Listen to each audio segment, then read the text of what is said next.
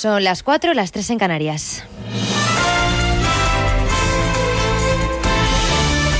Noticias en Onda Cero. ¿Qué tal? Buenas noches. Suben los contagios diarios en España debido a los brotes. Se han notificado 174 nuevos infectados en las últimas 24 horas. El caso más preocupante es el de Lleida, donde la Generalitat ha instalado un hospital de campaña al triplicarse en los últimos 10 días la cifra de personas que han ingresado con COVID-19. Madrid, además, ha tenido su primer brote en una empresa con cinco trabajadores infectados y leves. Para hacer balance habrá que esperar al lunes, ya que a partir de ahora Sanidad no actualizarán los datos durante el fin de semana.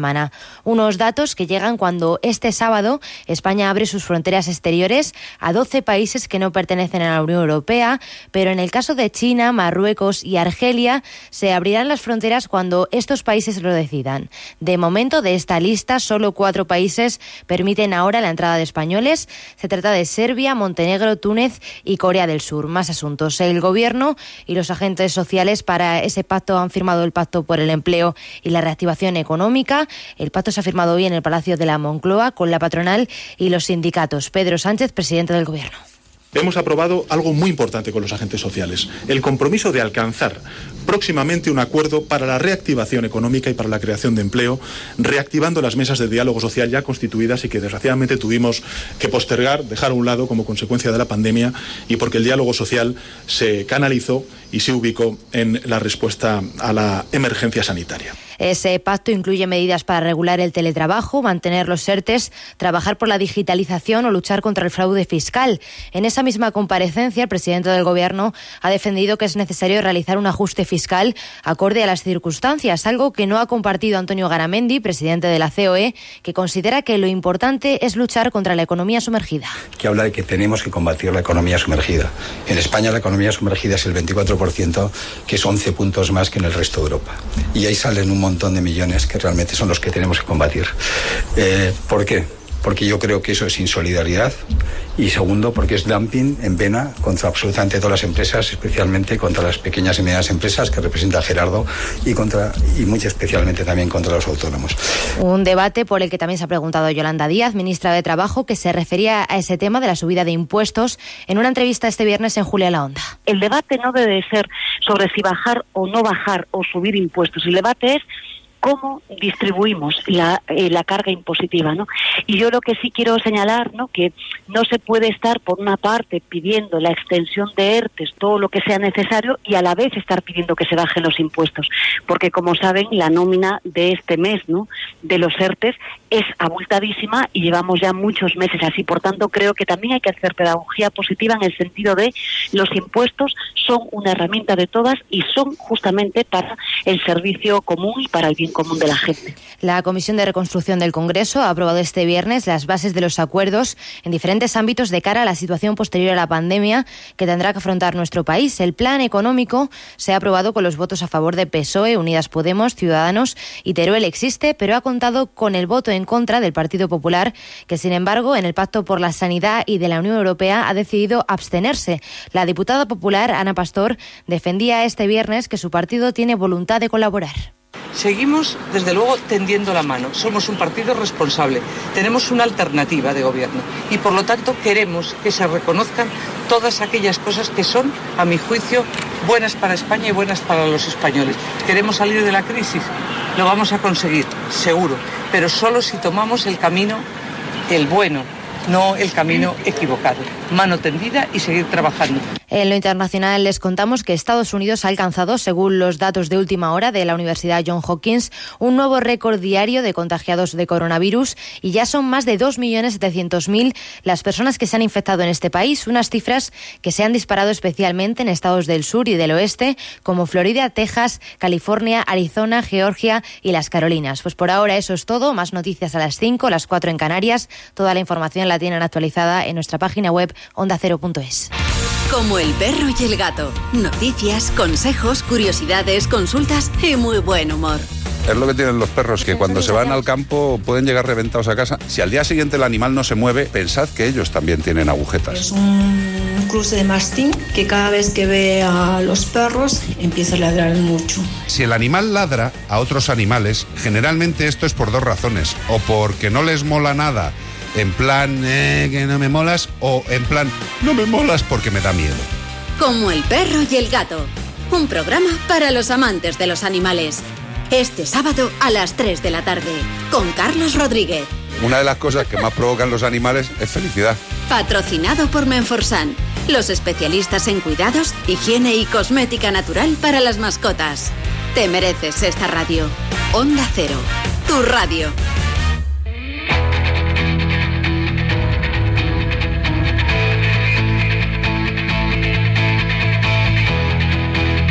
En Onda Cero, de cero al infinito. Paco de León.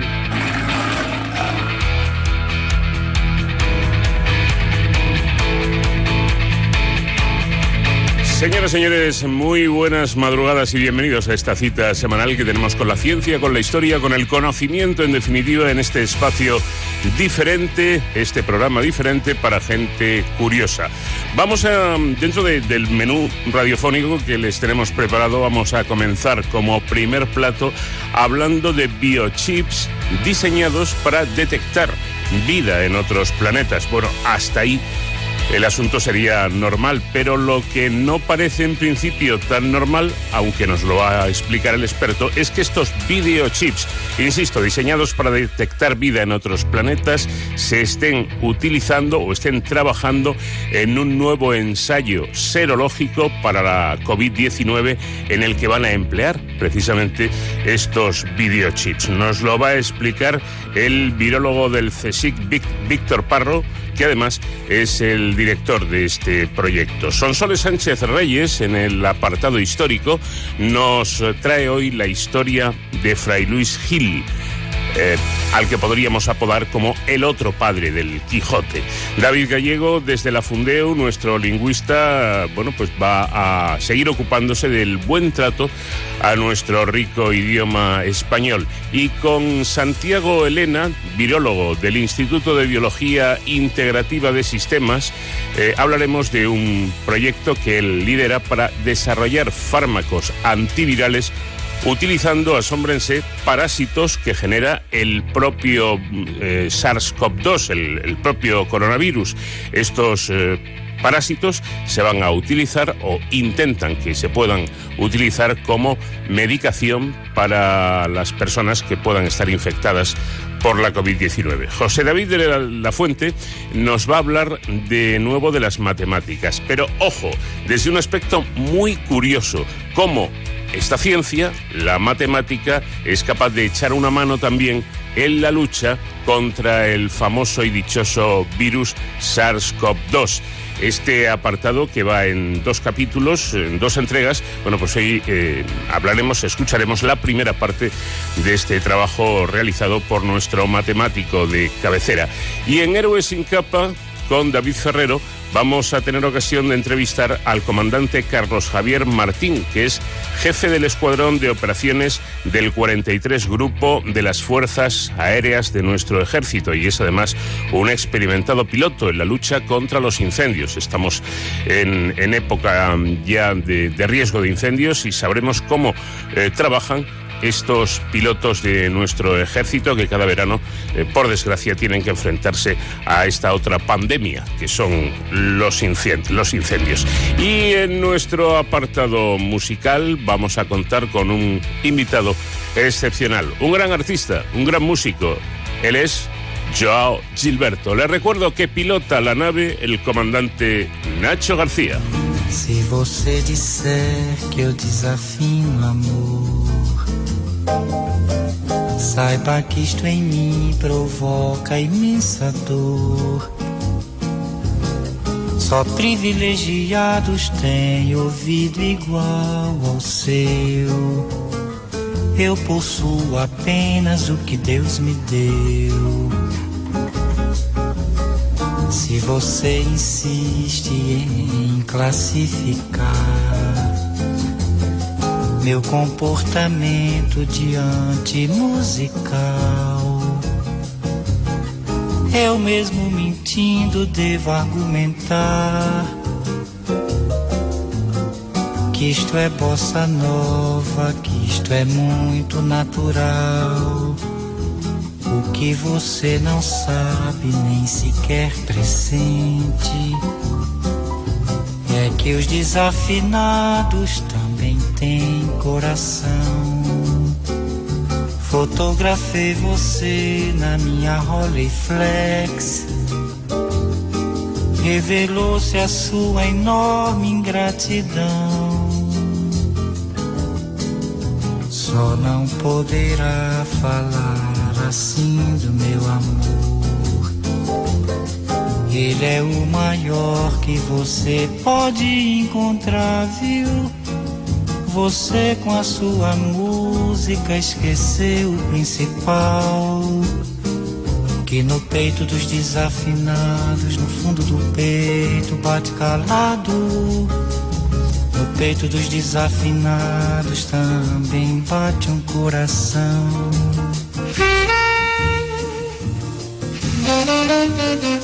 Mm-hmm.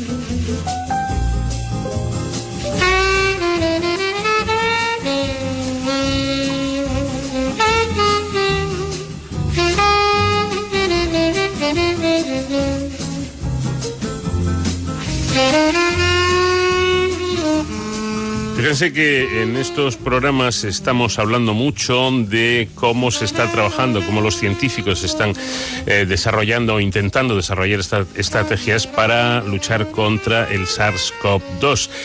Incluso, incluso con tecnología del espacio. Verán ustedes, científicos del Consejo Superior de Investigaciones Científicas, el CSIC, han participado en el desarrollo, puesta a punto y validación de un nuevo ensayo para detectar anticuerpos del virus SARS-CoV-2 eh, en, un, en un proyecto denominado SCOBAM eh, que se basa en el uso de biochips inicialmente diseñados para rastrear vida en otros planetas y emplea varias de las proteínas del propio virus, lo que mejora la fiabilidad y la captación de la, de la detección de anticuerpos frente a otros métodos. Eh, para conocer un poco más eh, este trabajo, voy a saludar a, Víctor Parro, que es eh, investigador que trabaja en el Centro de Astrobiología. ¿Qué tal, Víctor? Muy buenas noches. Hola, buenas noches. Claro, la primera pregunta casi es obligada, ¿no? ¿Qué pinta la mm, investigación aeroespacial y de vida y de, eh, biología astral en, este asunto del virus? Mira, en el, eh, aquí en el Centro de Astrobiología, que es un, es un centro mixto del, Instituto Nacional de Técnica Aeroespacial del INTA y, del, y del, INTA y del CSIC, ah, pues llevamos varios años trabajando en el desarrollo de instrumentación y métodos para detectar rastros de vida eh, con el fin de, explorar, de hacer exploración planetaria. Entonces, rastros de vida nosotros llamamos, eh, para nosotros eh, es vida microbiológica, porque en principio no tenemos otra indicación de que en otros planetas cercanos, como puede ser Marte, pueda haber otros seres superiores. Entonces vamos buscando microbios. Entonces los sistemas que hemos desarrollado nosotros están basados precisamente en, en anticuerpos. Usar, usamos anticuerpos para detectar partes de microbios o trozos de microbios que, eh, que nosotros sospechamos que pudieran haber existido alguna vez en Marte o que incluso puedan existir ahora. Y lo hacemos porque nuestro sistema detecta, digamos, entrenamos a nuestro sistema, nuestro lo que llamamos un biochip, lo entrenamos con microorganismos y partes de microorganismos que en la Tierra encontramos en ambientes extremos, en lo que llamamos análogos de otros planetas, como puede ser las aguas de Río Tinto o las mm. profundidades de, la corteza terrestre o el desierto de Atacama, ¿no? Entonces, o la Antártida. Entonces, nuestro sistema basado en estos anticuerpos funciona muy bien, lo detectamos y en la Tierra funciona estupendamente. Entonces, bueno, la idea era, bueno, como podemos detectar microbios y partes de microbios en estos ambientes tan extremos, bueno, ¿por qué no adaptamos el sistema para hacer un poco lo contrario. Vamos a detectar no, no el microbio en sí mismo, que sería el virus, pero vamos a detectar los anticuerpos que produce o que hace que, que, las personas produzcan cuando están infectadas. Esa fue un poco, la tecnología estaba puesta ahí, solo teníamos que, digamos, invertir el orden, ¿no? Entonces nosotros, en lugar de nuestro sensor usar usar los anticuerpos para que capturen partes de los microbios, ahora usamos, lo que hacemos es usar partes del microbio, o sea, partes del virus, proteínas del virus, varias de ellas, lo usamos para capturar los anticuerpos, eh, que hay en la sangre. Entonces, incubamos la sangre con nuestro chip, los anticuerpos se pegan y luego, bueno, con un sistema que tenemos de revelado por fluorescencia, pues vemos dónde se han pegado los diferentes anticuerpos que, han, que se han generado en, en, en, las personas que han sido infectadas. por, eso, dicen ustedes que utilizan varias proteínas eh, del virus como, como anzuelo, ¿no? Como si estuvieran pescando. Eso es. De, se trata, de, hecho, a ver, todos los, los, sistemas que ya hay, que existen ya comerciales, eh, los test serológicos que habrán oído hablar o el test rápido, mm. eh, se basan en lo mismo. Se trata de utilizar una proteína del virus, que es una parte del virus, eh, que, que, que, como, como, eso, como anzuelo, para que se peguen ahí los anticuerpos que han generado las personas infectadas. Entonces, ese es el sistema. Nosotros, ¿qué pasa? Que nuestro sistema, como está basado en un biochip, nosotros podemos poner muchas de estas proteínas, no lo permite el sistema, ¿vale? Podemos poner, pues, yo que pues si, si, tuviera todas las del virus las pondría todas, ¿no? Que son unas cuantas, pero ahora estamos usando tres proteínas distintas y varias versiones diferentes de cada una de estas proteínas. ¿Por qué? Porque cuando un microorganismo infecta a, una persona, en este caso, el sistema inmune reacciona de diferentes maneras. Entonces, eh, induce la producción de anticuerpos en un determinado momento. Pero esos anticuerpos muchas veces eh, se producen más frente a una proteína que frente a otra. Eh, unos son lo que se dice neutralizantes del virus que impiden que progrese la infección y otros no. Entonces, es muy importante saber cuáles de esos anticuerpos están reconociendo qué partes del virus. Porque al final luego no todos van a ser igual de neutralizantes. Entonces por eso nosotros, nuestra sugerencia es esta y nos, pusimos un poquito a, lanzar el método, es eso, bueno, vamos a poner varios de estos componentes, vamos a ver que cuáles, eh, primero, vemos que tienen anticuerpos y segundo, vemos frente a qué, de cuáles de esos eh, componentes del virus producen más o menos. Esa es un poco la estrategia. Claro, ¿qué, ventajas tiene? Porque en, definitiva eh, eh, mm, da la sensación de que esto es un, un, tipo más de prueba serológica, ¿no? Pero ¿qué ventaja tiene sobre, otros, sobre otras pruebas que, ya existen? Bueno, en principio es, es, esta, es decir, el hecho de que nosotros con este sistema aseguramos mejor, digamos, la, la, la, detección de anticuerpos, porque es, es verdad y de hecho lo estamos comprobando y, y, también seguro que ya debe haber por ahí algún, algún trabajo ya hecho. Estamos viendo que no todas las personas producen la misma cantidad de anticuerpos frente a una proteína o a otra. Los comerciales, por lo general, por lo general, yo seguro que ya están saliendo diferentes precisamente por esto, utilizan solo una de estas proteínas del virus, o bien la que se llama la proteína S, que es la de la corona, podéis saber que es la que le da el nombre, o bien la proteína N, que es la del interior, la que está pegada a su ácido nucleico. Entonces, ah, obviamente, claro, son dos proteínas distintas y si un solo ensayo se basa pues, pues en una de las dos, pues es posible que la, cantidad de anticuerpos que hay frente a esa proteína sea muy baja y a lo mejor no lo detectas. Eh, nosotros estamos viendo casos en los que solo vemos prácticamente en una de las dos. Entonces, claro, ¿qué pasa? Que si solo lleváramos eh, la, la, contraria, pues no lo veríamos. Mm.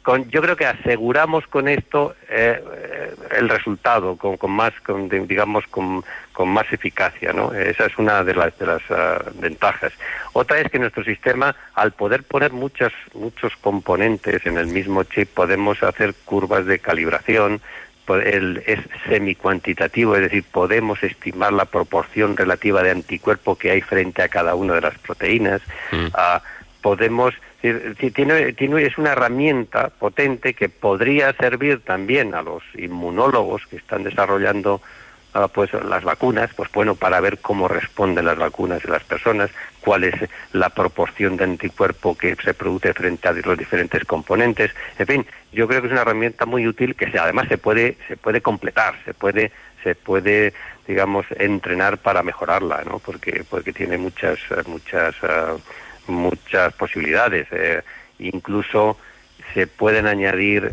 eh, otros sensores adicionales dentro del mismo chip para detectar otros marcadores. Se habla de que puede haber marcadores que de alguna manera pueden indicar o ser de alguna forma pronóstico de, de, la gravedad de la enfermedad. Se pueden añadir ahí para detectarlos.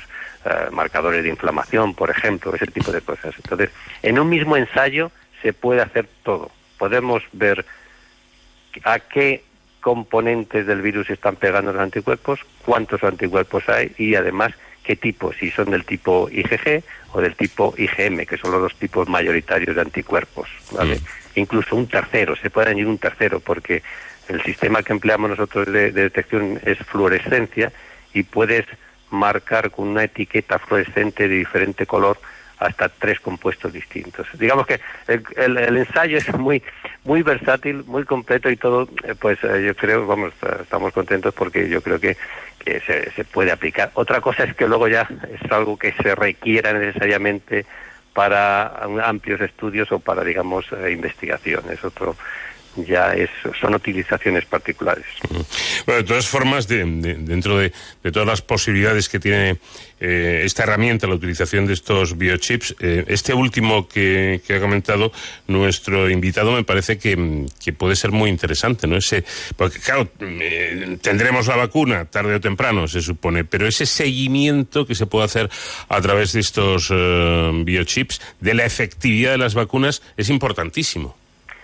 Sí, a ver, yo creo que sí. no, no soy particularmente experto en, la producción de vacunas, pero mm, creo que, que, desde luego los inmunólogos que están dedicados a ellos eh, tienen sus métodos de, de seguimiento, porque seguro que hacen ensayos de neutralización del virus, por supuesto, y eso es muy importante pero eh, eh, yo honestamente creo que esta herramienta les serviría también muy útil precisamente para ver cómo es la primera reacción eh, inmediata de los, del organismo ante esa, esa inyección de ese antígeno viral que le has metido para producir la, la vacuna. Entonces es importante saber el nivel de anticuerpo que se produce, qué tipos de anticuerpos se produce y frente a qué componente del virus se está produciendo, porque pues, pues podría ocurrir y seguro que de los miles de ensayos que se estarán haciendo para probar diferentes vacunas, seguro que muchos están produciendo muchos anticuerpos, pero no son neutralizantes.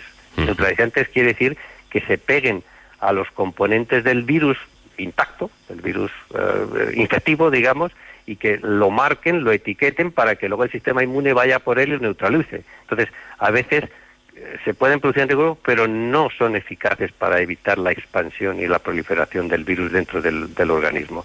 Por eso es muy importante saber qué tipo de, anticuerpos se está generando.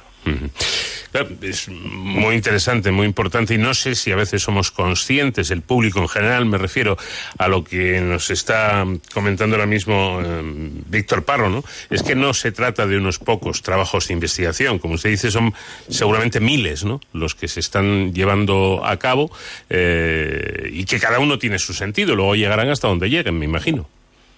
Claro, es decir, uh, son estoy convencido ahora mismo hay muchísimos grupos de investigación, empresas potentes trabajando en ello y, ah, pues no es sencillo porque ah, digamos el que tiene como digo yo el veredicto final es el organismo, es el que decide ah, bueno qué produzco frente a qué y si, y si lo voy a bloquear.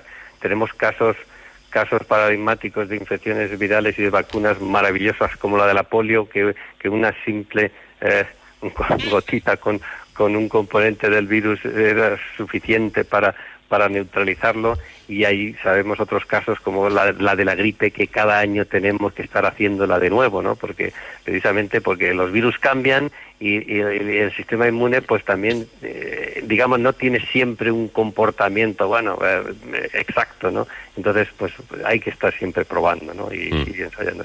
Y por eso pues en este caso pues es importante, es un virus nuevo y tenemos que hacer pues cuanto más estudios y mejor lo conozcamos pues pues más podremos afinar en, la generación de las vacunas. Es que el espectro es muy amplio, porque ha puesto el ejemplo de, la vacuna contra la poliomielitis, que efectivamente se dio en la diana y, con una vacuna sirvió. Eh, en cambio, con, el virus del SIDA no ha sido posible, después de muchos años y después seguramente de, miles de millones que se han invertido en investigación y no se ha dado con esa vacuna. O tenemos el caso de la gripe, que sí, que han dado ustedes con la tecla, pero cada año hay que hacer una vacuna nueva, ¿no? O sea, las posibilidades son todas.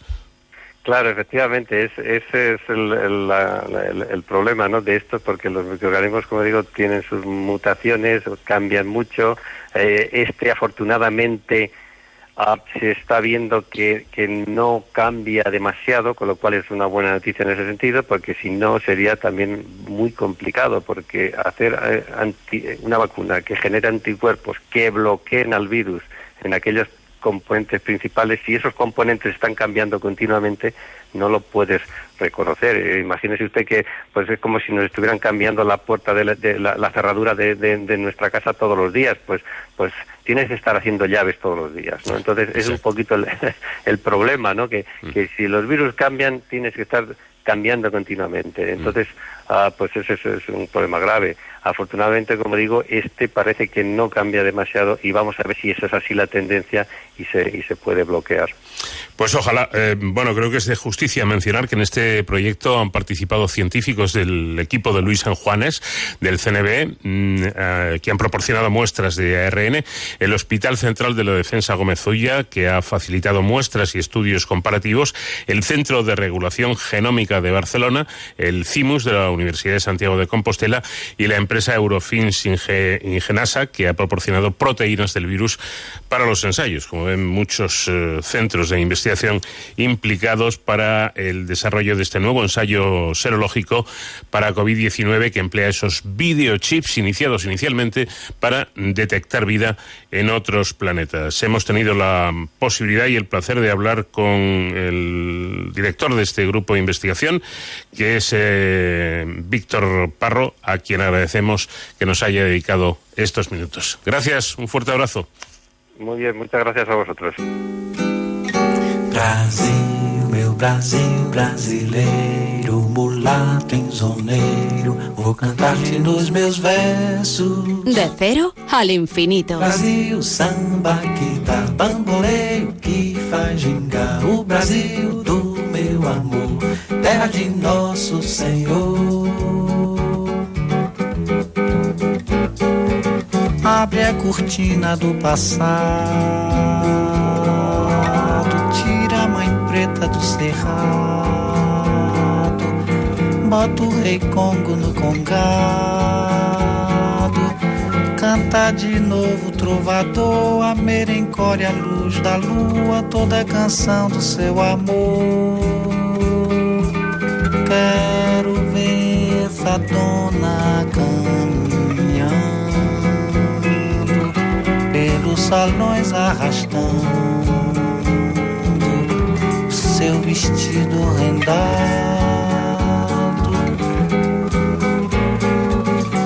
Esse coqueiro que dá cor, onde amarro a minha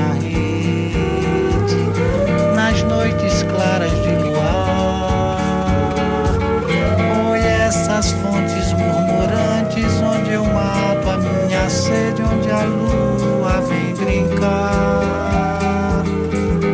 Oh, esse Brasil lindo e trigueiro o meu Brasil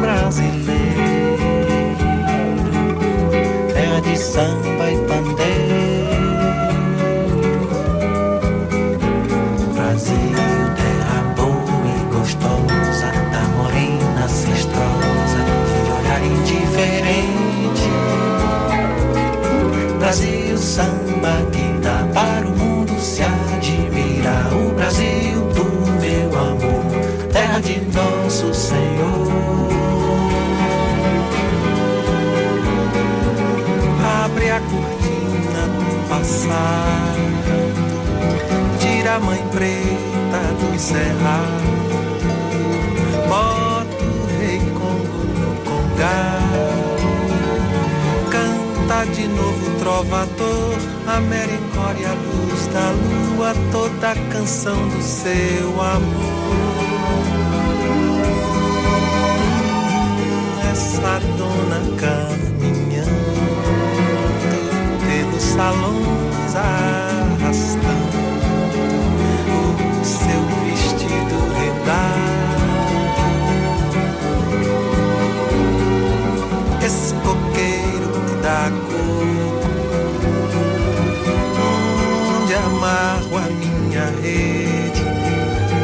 nas noites claras de luar. Essas fontes murmurantes onde eu mato a minha sede, onde a lua vem brincar. Esse Brasil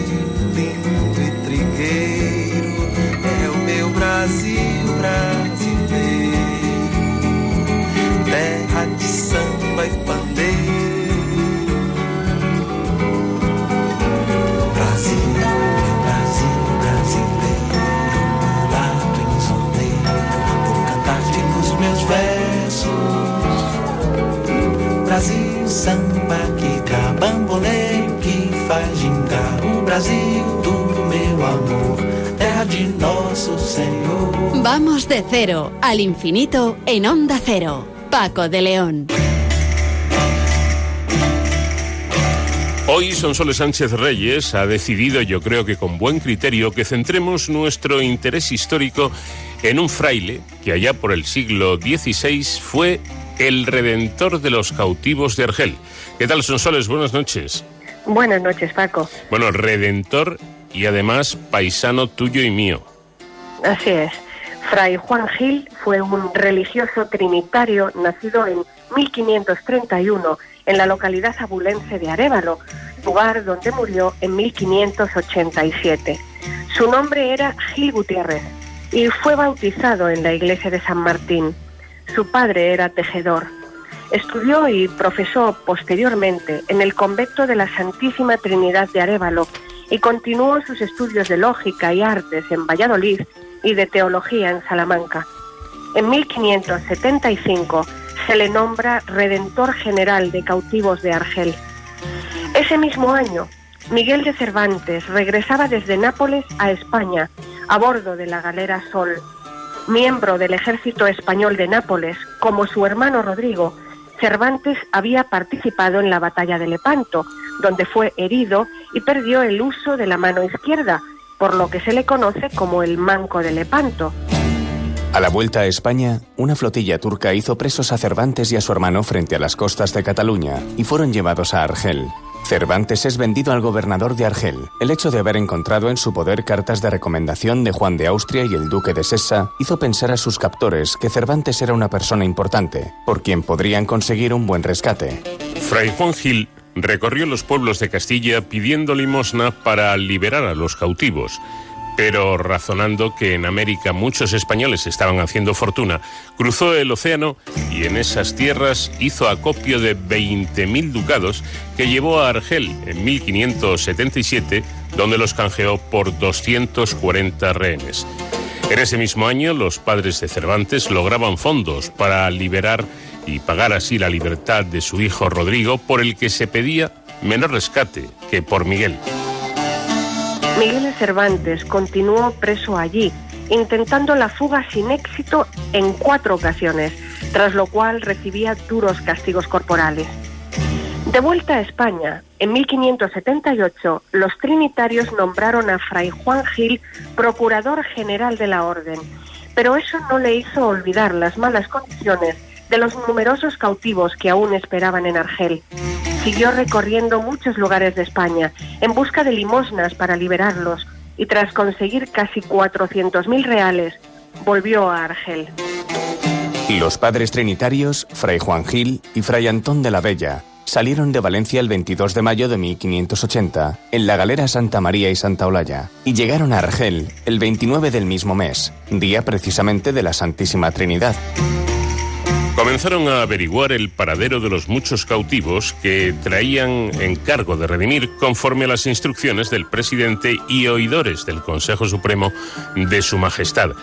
Gran número se hallaban ausentes de viaje con sus patrones. Otros estaban desaparecidos o muertos, y algunos habían renegado y abrazado la fe islámica, impacientes por su larga esclavitud. Fray Juan se ganó el afecto del cadío o gobernador Azam Bazá, quien incluso le rogó que se hiciese turco, ofreciéndole honores y riquezas. Mira, Fray Juan, yo no tengo hijos. Te nombro mi heredero si te vuelves turco. Me maravillo de que una persona tan principal como tú sea cristiano. Fray Juan le contestó, Antes yo me maravillo de que vuestra Alteza me hable así. Las riquezas, las honras, todo cuanto hay en la tierra y en el cielo, que es para que por ello se haya de dejar a mi Dios y mi Señor Jesucristo. El 3 de agosto vuelve a España Fray Antón de la Bella con 108 redimidos y continúa en Argel Fray Juan Gil a proseguir los rescates más complicados. Uno de ellos, el de Miguel de Cervantes, a quien el fraile ha conocido y sabe que es un hombre valioso. Fray Juan Gil ofrece al Cadí como rescate los 300 ducados reunidos por la familia Cervantes tras haber vendido todos sus bienes. Pero Hassan Basha, que ha cumplido su virreinato y se dispone a dejar Argel para siempre y salir con sus naves, sus bienes y sus esclavos hacia Constantinopla, no admite menos de 500 ducados en oro de España. Miguel de Cervantes ya se encuentra encadenado a la cubierta de uno de aquellos bajeles y si se produce la partida ya no habrá posibilidad alguna de regreso. Fray Juan Gil corre desde el puerto al centro de Argel en busca de prestamista y cambista que disponga de esa cuantía en oro de España. Regresa con la cantidad solicitada, pero no toda en la moneda exigida. El gobernador lo rechaza. Fray Juan corre otra vez hacia el centro y logra completar la cifra. La flota de Bashá está levando anclas entrega el oro y cortan las cadenas de Cervantes. La liberación se produjo el 19 de septiembre de 1580, tras cinco años de prisión. El 27 de octubre Cervantes desembarca en las costas alicantinas de Denia. En el libro de Redenciones de la Orden de la Santísima Trinidad quedó así reflejado. En la ciudad de Argel, a 19 del mes de septiembre 1580, en presencia de mí, el dicho notario M.R.P. Fray Juan Gil, redentor susodicho, rescató a Miguel de Cervantes, natural de Alcalá de Henares, de edad 31 años, hijo de Rodrigo de Cervantes y de doña Leonor de Cortinas, vecinos de la Villa de Madrid, mediano de cuerpo, bien barbado, estropeado el brazo y la mano izquierda, cautivo en la galera del Sol, yendo de Nápoles a España, donde estuvo mucho tiempo en servicio de Su Majestad. Perdióse a 26 de septiembre el año 1575. Estaba en poder de Azán Bajarrey y costó su rescate 500 escudos de oro en oro. Firman cuatro testigos, más Fray Juan Gil. Ante mí, Pedro de Rivera, notario apostólico. El documento se encuentra en el Archivo Histórico Nacional.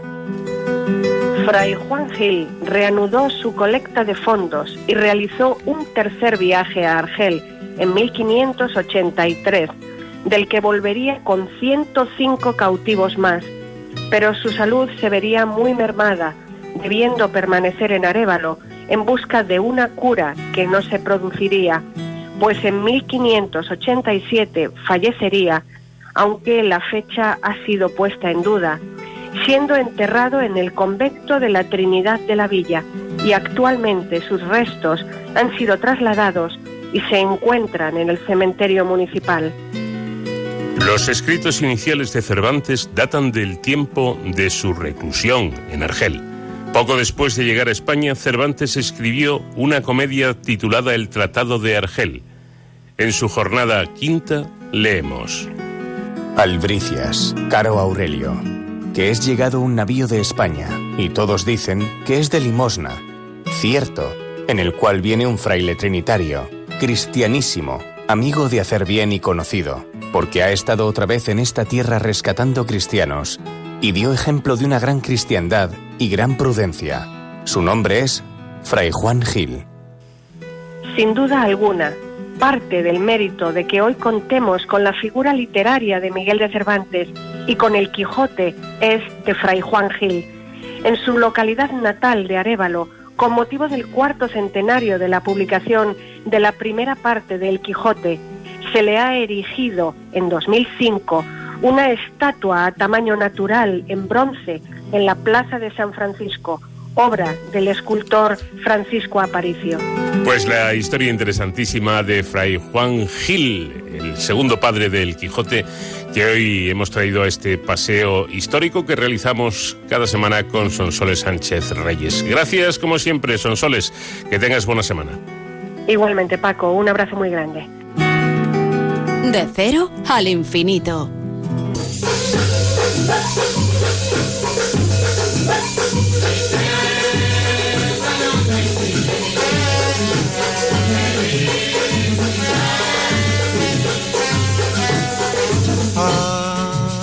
Felicidade é como a pluma que o vento vai levando pelo ar. Voa tão leve, mas tem a vida breve. Precisa que haja vento sem parar. A felicidade do pobre parece a grande ilusão do carnaval. A gente trabalha o ano inteiro por um momento de sonho pra fazer a fantasia de rei ou de pirata ou jardineira. E tudo se acabar na quarta-feira.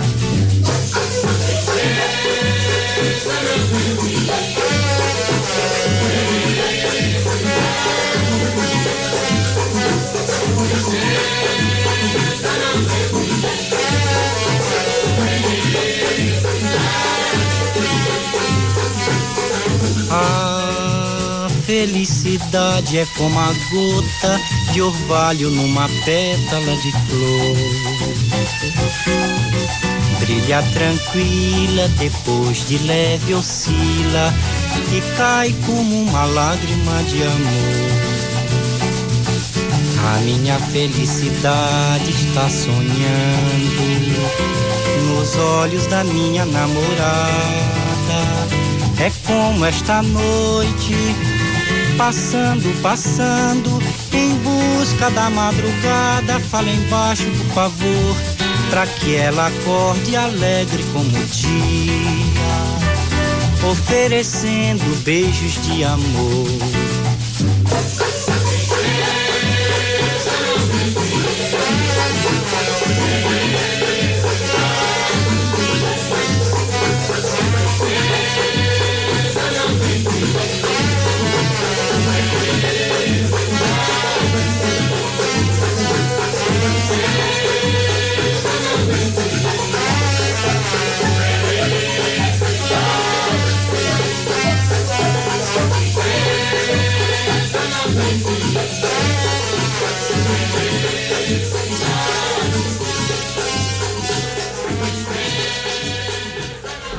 Ya saben que todo este asunto del SARS-CoV-2 nos ha dado mucho juego también en cuanto a eh, nuestro idioma se refiere, porque han surgido eh, términos mm, que han dado lugar a, una te- eh, terminología prácticamente específica, que podríamos decir pandémica.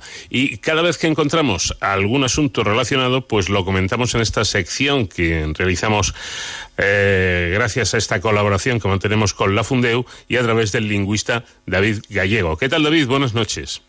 Muy buenas noches. Pues sí, no paran de surgir términos, ¿verdad? De siempre, siempre hay alguno nuevo que nos sorprende. Sí, señor. Por ejemplo, este. Y es que con el asunto de los últimos rebrotes se está em- a- empezando a utilizar lo de confinamientos quirúrgicos, que ya es rizar el rizo. ¿Es correcto este- esta expresión? Pues la verdad es que no es lo de lo más afortunada, la verdad.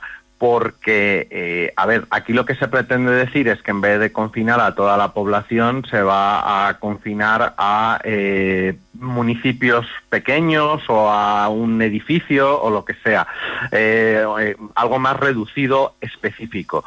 Entonces, ahí resulta preferible hablar de confinamientos selectivos selectivos. Es cierto que quirúrgico mm, ya se estaba empleando eh, de forma muy, eh, bueno, entre metafórica y, no eufemística en ataques quirúrgicos o bombardeos quirúrgicos, que es en vez, no, no, no, yo no voy a atacar a toda la población, voy a atacar solamente o bombardear este centro fijémonos que ahí lo que se está tratando es de blanquear un ataque, ¿no? Eh, eh, entonces, incluso ahí eh, sería preferible prescindir de la metáfora. Pero es que en este caso concreto, además, como estamos en el contexto sanitario, eh, resulta ambiguo. No se sabe si es que te van a operar dentro de tu casa eh, mientras estás encerrado. Eh, entonces, no, digamos confinamiento selectivo o algo así. Claro, em, claro, se han querido referir a algo concreto, ¿no? Em, eh, como puede ser mm, lo concreto que puede ser una, una intervención quirúrgica, pero es que el término quirúrgico va mucho más allá. También se puede entender como extirpación que no tendría nada que ver con la intención de este confinamiento. En fin, eh, pero es un término que me temo que ya ha llegado para, para quedarse también. Y cuando se dice quién más, quién menos, ha echado de menos a algún familiar dura- durante la pandemia, por ejemplo, ¿hay tilde en quién o no hay tilde? No, no hay tilde. Eh, tradicionalmente se admitía eh, ponerle la tilde, eh, pero se recomendaba eh, ponerle, eh, o sea, se, recomendaba siempre sin tilde. Eh, no, y, en la actualidad la norma es que se escriba sin tilde, porque es un relativo. Fijémonos que podemos, esto se sustituye por el que más y el que menos. Entonces, eh, la pronunciación recomendable también es átona, es mejor decir quién más, quién menos que quién más, quién menos, eh, y entonces eh, lo, suyo es que no lleve tilde, que se pronuncie átono y que no haya coma después, porque es verdad que a veces se hace una pausa al hablar, ¿no? Quien más, quien menos eh, ha echado de menos a sus familiares, pues no va, va sin coma porque ese quien más, quien menos es el sujeto de la oración. ¿Y qué diferencia hay entre fe de ratas y fe de errores? Se parecen eh, pues en la forma, pero no es lo mismo. A ver, la fe de erratas es esa lista de erratas, de fallos o- ortotipográficos, eh, que se observa en un libro y eh, es como una paginita, un anexo que se eh, añade al principio o al final de un libro, mm, diciendo, pues aquí donde pone eh, infracción, eh, infracción con una sola C, tendría que haber puesto infracción con dos Cs. Eso es la fe de ratas, son erratas. La fe de errores es una nota que, que se publica en un periódico cuando se ha dado una información errónea, que no es exacta, y la fe de errores suele aparecer en la sección de cartas al director. Pues aclarado. A ver, ¿está bien empleado la misma en esta oración? En, entra en una sucursal bancaria y apunta con una pistola a dos empleados de la misma.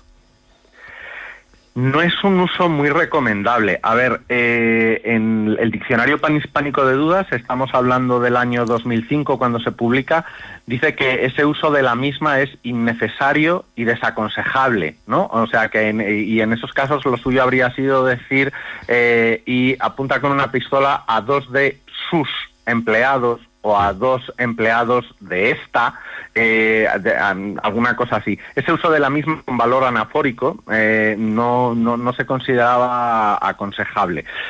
La gramática, que es más reciente, eh, se limita a recomendar que no se abuse, que no se abuse. Digamos que es un, un uso entre periodístico y administrativo, mm, especialmente. De hecho, por la calle no se suele decir, eh, hablando en el día a día. Eh, entonces, bueno, que sepamos eso, que lo normal es sustituirlo por su o por de esta eh, y que no abusemos en cualquier caso. Vamos a ver si hay algún error en la siguiente frase. Frase que dice, se inició la investigación después que la madre denunciara su desaparición. No lo hay. Yo creo que a oídos españoles eh, llama la atención ese después que la madre. Nosotros tenderíamos a decir después de que la madre denunciara la desaparición. Sin embargo, eh, el diccionario panhispánico de dudas y la gramática dan por válidas las dos posibilidades. Eh, después que, después de que. Hay que pensar que eh, en, su origen, en latín, se hablaba de postquam y antequam, o sea que realmente eh, no había una D entre medias, de hecho en un principio se consideraba un dequeísmo, decir antes de que y después de que. Lo que ocurre es que ese uso se consolidó y hoy por hoy se da por válido, si bien es verdad que en el español de España se tiende a decir eh, antes de que, mientras que en zonas de América es más normal el antes que o después que. Aclarado, vamos con otra frase. Dice así, trató de esconder entre sus ropas una bolsa color morada que llevaba en la mano. no, no es correcta porque aquí se está concordando eh, morada con el sustantivo femenino bolsa, Mm. pero debe concordar con el sustantivo masculino color. Eh, entonces, ahí lo suyo es decir, eh, eh, en una bolsa color morado, ¿de acuerdo? Y me da igual, o si dices, los productos más solicitados son las prendas de color amarilla, por, porque sean prendas o eh, femenino, no, de color amarillo. Hay que asegurarse de que eh, ese adjetivo eh, que indica el, el tipo de color concuerde con el sustantivo color que es masculino. Ujú, Siempre en la concordancia, en este caso, con el color y no con el artículo que sea. Por cierto, el, el verbo es repeler o repelir, porque mm, eh, oigo mucho mm, decir cosas como los centrales y el portero se limitaron a repelir todos los balones o a repeler todos los balones. Eh, aquí la duda puede surgir por la conjugación eh, del, del pasado, pero el infinitivo es repeler, ¿de acuerdo? Es verdad que el- en pasado eh, te dicen el meta, el portero repelió, y ahí aparece esa I, pero el, el infinitivo es con E, repeler. Eh, yo creo que cualquiera que tenga una duda, que ponga la frase simplemente en presente y ya está, ¿vale? Dices, el meta repele el disparo, no, no repeli, ¿de acuerdo? Entonces, eh, si alguien tiene una duda, que ponga la frase en presente y que se guíe por eso, es repeler. Bien, y vamos a terminar con una expresión que tiene su aquel, ¿eh? Mm, ¿Cómo, cómo tenemos que escribir rifirrafe? Rifirrafe, rifirrafe con un guion en medio, rifirrafe, todo junto y con una R intervocálica, o rifirrafe, todo junto pero con dos R's intervocálicas. Sí, tiene, esta es de las que generan muchas, muchas dudas. Ese rifirrafe, que es una, está definido como una contienda o bulla ligera y sin trascendencia, ¿no? ¿no? También de- de- en- no, no suele ser cosa de mucha envergadura, de mucha trascendencia, eh, y, y se usa mucho en deportes, por ejemplo. Eh, lo apropiado es escribirlo en una sola palabra, es decir, sin espacios intermedios ni guiones, y con doble R, porque eh, para que la R que hay, la segunda R, suene eh, fuerte, pues hay que duplicar la R, porque si escribiéramos solo una sería rifidafe. Eh, y eso no es lógicamente. Entonces eh, hay que hay que poner rifirafe todo junto con dos R y no necesita comillas es una palabra más que asentada en el eh, en el en el castellano eh, y, y vamos que está en, en- recogida en el diccionario de hecho también. Bueno, pues con una sola, en una sola palabra, rifirrafe y con esa doble R. Seguiremos ocupándonos de nuestro idioma, como siempre hacemos aquí en De Cero al Infinito, pero ya será la próxima semana. Gracias, David. Un fuerte abrazo. un abrazo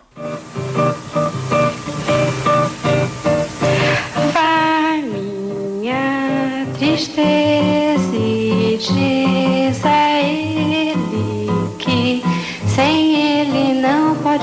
De cero al infinito. Está siendo nuestro invitado musical esta semana el maestro, el genial Joao Gilberto, aunque en esta ocasión escuchamos la voz de su hija Isabel Bebel, como conocía todo el mundo, Bebe- Bebel Gilberto, que colaboró con su padre en algunas canciones. Es curioso porque eh, Joao Gilberto aprendió a tocar la, guitarra de forma autodidacta, no, no fue a ningún lugar, ni- no tuvo ningún maestro en este sentido. En el año eh, 1950 emigró a la ciudad de Río de Janeiro, eh, eh, encontró el éxito cantando en, en una banda, en un grupo de músicos donde él destacó. Después de ser expulsado, curiosamente, de esta banda por, porque era muy rebelde, pasó algunos años sin trabajo, pero con la idea pertinaz de crear una nueva forma de expresión musical con la guitarra y, prácticamente solo con la guitarra.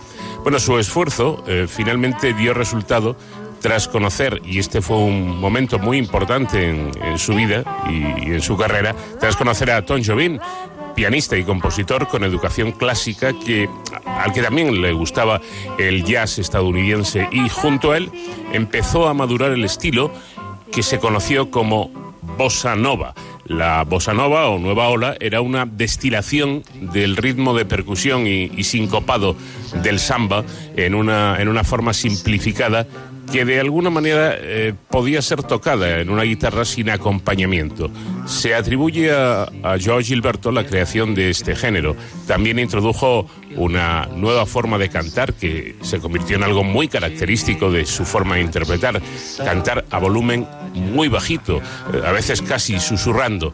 En el año 58, 1958, se presentó eh, uno de, de sus discos titulado Cansado do Amor de Mais, de la cantante Elizabeth Cardoso, que incluía composiciones de Jobim, de su amigo Toño Jobim, con letras de Vinicius de Moraes. Poco tiempo después, Joao Gilberto grabó su primer disco llamado Chega de Saudade. La canción que le da título al disco de Gilberto también estaba en el álbum de Cardoso y fue un éxito en todo Brasil. Esta obra lanzó la carrera musical de nuestro invitado de Joao Gilberto y también el movimiento musical Bossa Nova, además de varias composiciones de Tom Jobim el disco contenía varias sambas y canciones populares de los años 30, para, pero arregladas con el distintivo estilo de la bossa nova. En 1960 y 61 Gilberto lanzó dos discos más que contenían eh, canciones eh, compuestas por una nueva generación de cantantes y compositores. Alrededor del año 62 la bossa nova se había eh, ido popularizando y se había ido y había sido asimilada por músicos de jazz estadounidenses. Bueno, en, eh, un año después, en el 63, eh, acabó este disco convirtiéndose en todo un éxito discográfico, sin duda. Eh, Gilberto, junto al músico estadounidense Stan Jett, lo, que, lo que hizo un poquito después, un año después, es conseguir un éxito importantísimo. Obtuvo el premio Grammy de ese año, año 65. Hablando, hablamos de este trabajo, destaca la composición, ojo, no suya, porque eh, suele ser un error muy común em, decir que, que Garota de Ipanema es de, de, de Joao Gilberto. No, no, no, es una canción compuesta por Jobim, por Tom Jobim y Vinicius de Moraes, que se, que se convirtió en una canción clásica del pop internacional y llevó a la fama la cantante Astrud Gilberto, que en aquel entonces era esposa de Joao Gilberto. En su versión en inglés fue cantada por Sinatra, Dean Martin, Al Martino, Tony Bennett, entre, entre otros. Y esta es seguramente la canción que más fama le dio, La, la Garota de Ipanema, no compuesta por él. Eh, en este caso, Joao simplemente colaboraba en el disco en el que cantaba su entonces mujer, de la que posteriormente se divorciaría, eh, Astrud Gilberto.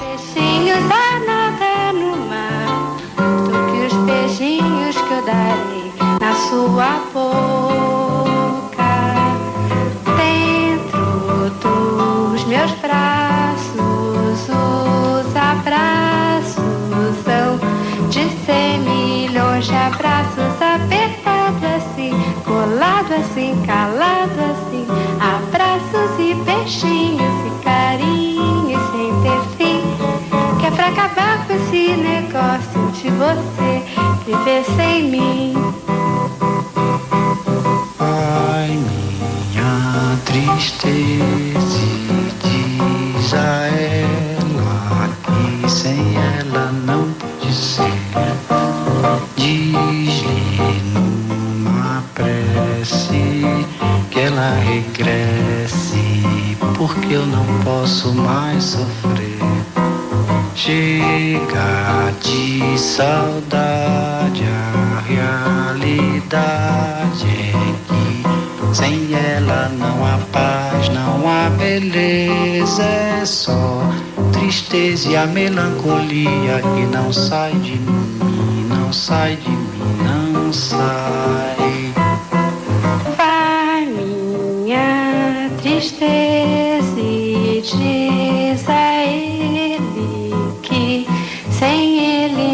pode ser. Diz-lhe numa prece que ele regresse, porque eu não posso mais sofrer. Chega de saudade, a realidade é que sem ele não há paz, não há beleza, é só tristeza e a melancolia sai de mim, não sai de mim, não sai. Mas se ele voltar, se ele voltar, que coisa linda, que coisa louca. Pois amém nos peixinhos.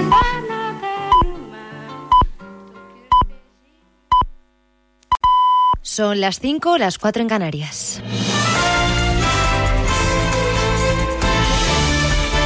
Noticias en Onda Cero. ¿Qué tal? Buenas noches. La Comisión de Reconstrucción del Congreso ha aprobado este viernes las bases de los acuerdos en diferentes ámbitos de cara a la situación posterior a la pandemia que tendrá que afrontar nuestro país. El plan económico se ha aprobado con los votos a favor del PSOE, de Unidas Podemos, de Ciudadanos y de Teruel. Existe, pero ha contado con el voto en contra del Partido Popular y de socios de la investidura como Esquerra Republicana y también el voto negativo de Junts per Cat, de Bildu, del BNG y la abstención de Coalición Canaria y el Partido Regionalista de Cantabria. En el pacto por la sanidad y de la Unión Europea de esta comisión, el Partido Popular ha decidido abstenerse en una sesión que se ha alargado hasta durar 12 horas. Gobierno y oposición, de momento, no consiguen alcanzar esos grandes pactos de la Moncloa. Ana Pastor, diputada popular, Adriana Lastra, diputado socialista. Seguimos, desde luego, tendiendo la mano. Somos un partido responsable. Tenemos una alternativa de gobierno. Y, por lo tanto, queremos que se reconozcan todas aquellas cosas que son, a mi juicio, buenas para España y buenas para los españoles. Queremos salir de la crisis. Lo vamos a conseguir, seguro. Pero solo si tomamos el camino, el bueno, no el camino equivocado. Mano tendida y seguir trabajando. Lo cierto es que el PP ha planteado algunas exigencias, eh, si me lo permiten, irresponsables con el momento que vivimos e imposibles de comprender desde el interés general y la voluntad eh, de acuerdo. Sí ha habido acuerdo entre el Gobierno y los agentes sociales para ese pacto por el empleo y la reactivación económica que incluye medidas para regular el teletrabajo, mantener los ERTES, trabajar por la digitalización o luchar contra el fraude fiscal. El pacto se ha firmado este viernes en el Palacio de la Moncloa con la patronal y los sindicatos, un acuerdo del que Yolanda Díaz, ministra de Trabajo, hablaba este viernes en Julia en la Onda el hecho de que vuelvan a darse las manos los agentes sociales hoy con el presidente del gobierno en representación de todos y todas las españoles, creo que es eh, la mejor imagen que podemos transmitir para afuera. Desde luego, creo que es un gran éxito como país que se aleja del ruido político y una vez más lo vuelvo a decir, vamos, creo que los agentes sociales sí están a la altura de las circunstancias en ese acto, en los jardines de la Moncloa, el presidente del Gobierno, Pedro Sánchez, también ha hablado de la voluntad del Gobierno de implementar una subida de impuestos. El presidente de la COE, Antonio Garamendi, ha considerado que no es el momento de eso, sino de luchar contra la economía sumergida, que en España supone un 24% del Producto Interior Bruto, mayor que en el resto de países europeos. Gerardo Cuerva, presidente de CEPIME, ha dicho que esta subida fiscal no es recomendable. Yo creo que es un error, y lo digo sinceramente, lo digo de la atalaya de la pequeña y mediana empresa, es un error, un error diferenciar entre la grande y las pequeñas. Por eso yo creo que, que, puede lastrar ese crecimiento económico, eh, puede lastrar eh, el venir de inversión a nuestro país. Más asuntos, subida hoy en los nuevos infectados en nuestro país, según los últimos datos actualizados. Se han notificado 17 fallecidos, aunque no son todos de las últimas 24 horas, según Sanidad, y hemos experimentado un repunte en los contagios con 174 contagios nuevos. Para hacer balance habrá que esperar al lunes, ya que a partir de mañana no se actualizarán los datos activos durante el fin de semana.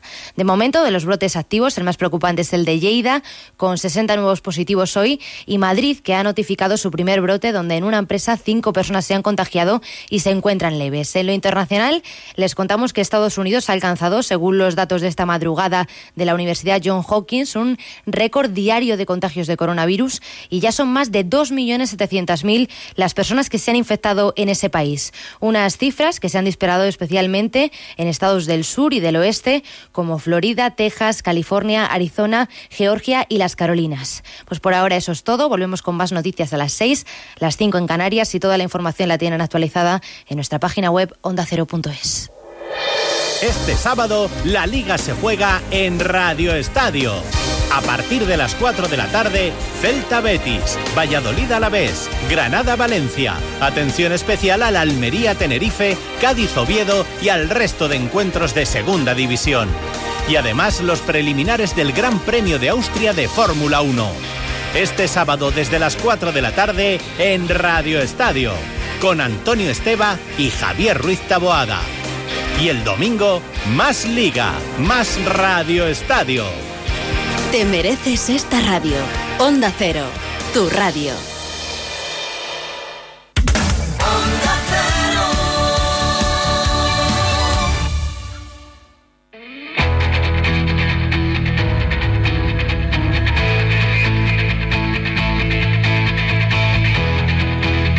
En Onda Cero, de cero al infinito. Paco de León. Llegamos a la segunda hora de nuestro programa. Tiempo por delante para seguir hablando de cosas muy interesantes. Seguiremos hablando de investigación eh, de cara a la pandemia provocada por el, por el coronavirus. Vamos a hablar con Santiago Elena, que es virólogo del Instituto de Biología Integrativa de Sistemas y líder de un proyecto para desarrollar fármacos antivirales utilizando parásitos del propio coronavirus. Y en la primera hora hablábamos de la utilización de biochips que normalmente se utilizan para intentar detectar vida eh, fuera de nuestro planeta. Ahora es la utilización de los parásitos que genera el propio virus el modo de intentar desarrollar un fármaco antiviral. Con José David de la Fuente, nuestro matemático de cabecera, hablaremos de la importancia de una ciencia a veces muy olvidada como es la matemática en la lucha contra el SARS-CoV-2, en la primera entrega que nos va a hacer de, este, de esta cuestión. Eh, ¿Cómo pueden ayudar las matemáticas eh, en la investigación de cara a encontrar desde una vacuna hasta tratamientos efectivos, bueno, es la tarea que tiene hoy encomendada el profesor de la Fuente. Y atención porque estamos ya en pleno verano, eh, tiempo maravilloso, tiempo ideal, las temperaturas suben y hay peligro de incendios, como cada año, lamentablemente, muchas hectáreas de nuestros montes se ven destruidas. Hay un grupo de profesionales que se encarga de combatir estos incendios y son los pilotos de esos característicos aviones que todos hemos visto lanzando agua entre las llamas. Vamos a tener la ocasión de hablar con el comandante Carlos Javier Martín, que es jefe del Escuadrón de Operaciones del 43 Grupo de nuestras Fuerzas Aéreas Españolas y además un experimentado piloto en la lucha contra los incendios. Conoceremos cómo, cómo trabajan estos eh, profesionales y además conoceremos el lema que utilizan estos militares, un lema bastante curioso, apaga y vámonos.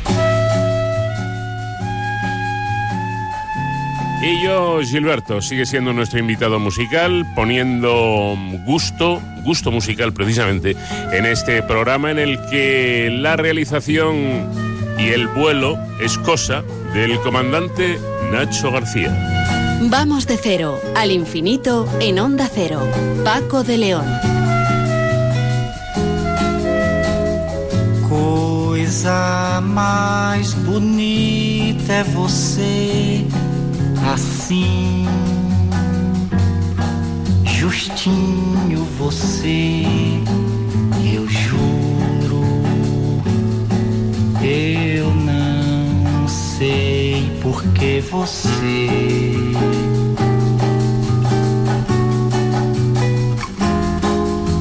Você é mais bonita que a flor, quem dera a primavera da flor tivesse todo esse aroma de beleza que é o amor, perfumando a natureza numa forma de mulher.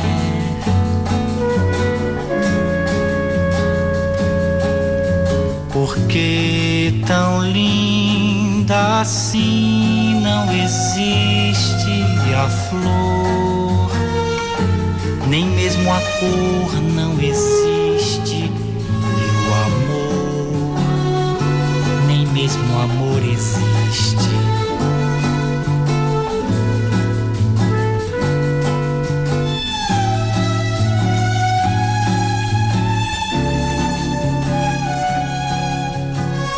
Ya saben que durante estas semanas estamos hablando de muchos estudios, bastantes estudios eh, basados en investigación que están, eh, se están realizando para eh, conseguir mm, encontrar fármacos. Se habla mucho de la vacuna, que sería lo ideal y es importante, pero los tratamientos también lo son. De esta manera, un equipo de investigación del Consejo Superior de Investigaciones Científicas lidera precisamente un proyecto para desarrollar fármacos antivirales que impidan, ojo, la replicación del coronavirus SARS-CoV-2 causante de la pandemia COVID-19 y el estudio, en este caso, se centra en las denominadas DIPS, que son las partículas defectivas interferentes. ¿Qué son este tipo de partículas? Eh, ¿Cómo es el estudio y qué, eh, qué se ha conseguido hasta ahora? Vamos a, a preguntárselo al eh, director de este proyecto, que es el virólogo del CSIC, Santiago Elena. Santiago, ¿qué tal? Muy buenas noches.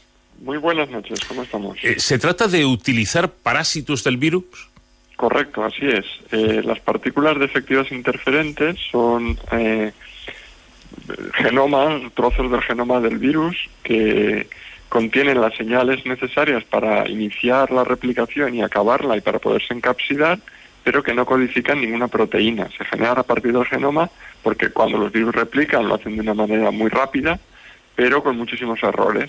Entonces, algunos de esos errores lo que hacen es que se generen estas pequeñas moléculas defectivas, se les llama defectivas porque no codifican ninguna proteína, y interferentes porque interfieren durante la replicación del virus. Lo que hacen es sustraer recursos del virus durante el proceso de replicación y encapsidación. Por eso son parásitos, porque recurren a, necesitan de la presencia del virus completo para poderse replicar. Sin capacidad infectiva, eso sí. Corre, per se, ellas solas, eh, si están encapsidadas, pueden llegar y entrar en una célula, pero ya no pueden replicar, no pueden hacer nada más. ¿Eh? Necesitan siempre la presencia del virus eh, normal, el virus completo. Entonces, la, la ventaja de esta estrategia es que eh, si nosotros ah, generamos estas partículas artificialmente en el laboratorio, las seleccionamos, las generamos y las eh, inyectamos, digamos, en un organismo infectado por el virus, aquellas células que ya tienen el virus, entra la partícula y ahí sí puede replicar porque sustrae recursos del virus, reduce la capacidad del virus de producirse a sí mismo porque le está secuestrando recursos, pero si entran en células donde no está el virus anteriormente, pues entonces no replican, no tienen efectos secundarios de ningún tipo. Eh, Es decir, que en- si no me equivoco, en realidad lo que, lo que pretenden hacer ustedes o lo que logran es engañar al virus, ¿no? Eh, engañarlo en el sentido de que está replicando, está contribuyendo su maquinaria de replicación a replicar otras cosas que no es el mismo. Eso es, eso es. Sí, sí, sería una manera de definirlo, sí. Eh, precisamente em, estas, eh, estas partículas, estos dips, eh, serían las formas más habituales de, de- de los parásitos eh, en general de los virus, de todos los virus. ¿no? Sí, sí, sí, correcto. Esto es así. Las DIPS eh, se conocen o se han descrito para la gran mayoría de virus que tienen un genoma de ARN. Son muy comunes. Eh, la primera descripción que hay es de mitad del siglo XX, de von Magnus, que la describió en cultivos del virus de la gripe, y desde entonces se han ido describiendo en todos los virus de RNA, en la inmensa mayoría de virus de RNA, tanto de animales como de plantas. Y eh, la idea de usarlas como antiviral no es nueva. Lo que pasa que hasta recientemente no teníamos la tecnología necesaria para eh, poder empezar a planteárnoslo seriamente. Bueno, según tengo entendido, el- este estudio, este proyecto que usted lidera, eh, pretende eh, explorar eh, la presencia de estas dips, de estas partículas, eh, pero em, no solo en el SARS-CoV-2, sino en otros coronavirus, algunos que no provocan enfermedades ni, ni Correcto. patologías, ¿no? Correcto. La idea es, eh, primero tenemos que caracterizar, que es lo que estamos haciendo ahora mismo, el perfil de las DIPs que se generan en una infección natural de SARS, coronavirus 2, ¿no? a partir de datos de eh, secuenciación de muestras de pacientes. Entonces, a partir de ahí caracterizaremos lo que hay. En el laboratorio en paralelo, lo que estamos es usando otra colección de coronavirus emparentados con el SARS-2 de la misma subfamilia, de lo que se llaman beta coronavirus, que tienen muchísima homología de secuencias eh, a nivel de genoma, son muy parecidos, y estamos purificando ah, DIPs de esos virus. Eh, haremos un experimento un primer experimento en el que comprobaremos si esas DIPs que se generan a partir de otros virus confieren protección no solamente contra el virus que las genera, sino también contra otros virus ah, homólogos, ¿no? relacionados. Entonces eso lo que nos permitiría es hacer experimentos, eh, producir las DIPs en grandes cantidades fuera de un laboratorio de seguridad biológica de tipo 3. Aquí la cuestión es que el SARS coronavirus 2 requiere ese nivel de protección, pero otros coronavirus como el, el, el OC43 o el HKI1, que son coronavirus del constipado común, esto no requieren esa protección, nos facilita mucho hacer el trabajo. Entonces, si demostramos que como las DIPs, digamos, como he dicho antes, contienen solamente regiones muy definidas, muy conservadas del genoma, que tienen que ver con las señales de replicación y las señales de encapsulación, si conseguimos que esas DIPs interfieran también heterólogamente, o sea, con el otro virus, pues tendríamos una manera fácil de producirlas sin riesgo, digamos, para los investigadores que las tienen que, generar. Mm. Asunto importante, sin duda. Claro, otra ventaja que, tiene la utilización de, de, estas DIPs, que, ojo, solo replican en, células que ya estén infectadas previamente, eh, previamente, es que entonces no tienen efectos secundarios frente a otro, otro tipo de antivirales. Correcto, no tendrían ningún efecto secundario. De hecho, deberían tener incluso, eh, y esto deberíamos probarlo cuando entremos en, en, las fases siguientes, en animales y tal, si tienen de hecho un efecto incluso beneficioso, porque como no dejan de ser partículas virales completas, incluso podrían ah, activar respuestas inmunes. Pero esto deberíamos comprobarlo, pero en teoría no es, no es, ah, es concebible que pueda ocurrir, porque como la estructura del virión, de la partícula viral, es, es la misma que sería la del virus normal, pues lo que pasa que dentro no contiene al virus, sino a la VIP, pues eso a lo mejor podría también desencadenar algún tipo de respuesta inmunitaria. Eso eso lo hemos de explorar, eso lo hemos de explorar. Las DIF lo bueno es que se pueden usar como tal, como, como antiviral directamente, o se pueden añadir a un cóctel que contenga además fármacos clásicos, ¿no?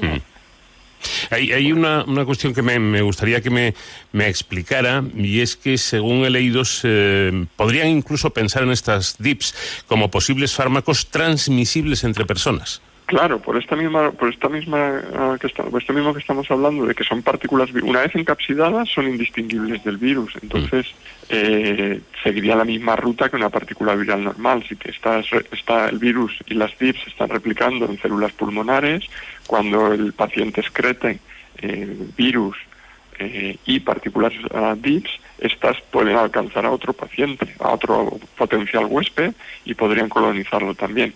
Si solo entras en DIPS en ese huésped, no pasaría nada. Si entras en una combinación de DIPS y de virus, bueno, ya todo dependería de las eh, concentraciones, de las proporciones relativas de unas y otras, pero podrían ya directamente empezar a interferir con la replicación del virus en el nuevo paciente, con lo cual incluso en el caso excepcional podríamos incluso bloquear la replicación del virus antes de que se desarrollase ningún síntoma ni nada, mm. en fases muy iniciales de la infección. Mm. Como explicaba usted al principio, eh, se trata de no utilizar el propio parásito, sino una replicación de, ese, de ese mm, parásito. Eh, esto es fácil, bueno, entendiendo que en ciencia lo de la facilidad es muy relativo, ¿no? Pero quiero decir, ¿es, es, es algo que es asumible? Es asumible, es mm. asumible. De hecho, eh, como he dicho hace un ratito, eh, en los últimos años se está revitalizando la idea esta de utilizar DIPS y ahora mismo me consta que hay proyectos en marcha financiados por eh, DARPA, el Ministerio de Defensa de Estados Unidos, para estudiar DIPS como fármacos alternativos en, en, infecciones del estilo del chikungunya, el dengue, gripe también están trabajando activa mucho en ello. o sea que y, no me sorprendería tampoco, lo que pasa que esto no se ha visto todavía ninguna publicación que algún grupo esté intentándolo también como nosotros con el coronavirus. Que es una estrategia que, que, que está por explorar, es un campo nuevo que hay que explorar. Bueno, están ustedes precisamente metidos de lleno en esta investigación, trabajando, eh, y si la estrategia funciona, eh, supongo que el siguiente paso sería ya probarlo en animales, en ratones. claro, nosotros ahora mismo lo estamos haciendo en cultivos celulares, que es el primer paso siempre. Mm. Eh, tenemos programado más adelante empezar, si funciona en cultivos celulares, dar el salto a ratones transgénicos humanizados, estos que expresan el receptor AC2 que es el mismo que usa el coronavirus, de manera que podamos hacer ensayos en ratones si las DIPs y poner a punto las condiciones, claro, qué proporción de DIPs, qué concentraciones, qué, qué mezcla de DIPs, si es una o varias mezcladas, en fin, toda esta formulación que deberíamos hacer para ver cuál proporciona mejor protección en los ratones. Y cuando si esto funcionase en los ratones, el siguiente paso ya sería, bueno, pues contactar con algún centro, con algún hospital o con algún con alguna farmacéutica que nos ah, diese acceso a hacer pruebas clínicas ya en fase 1.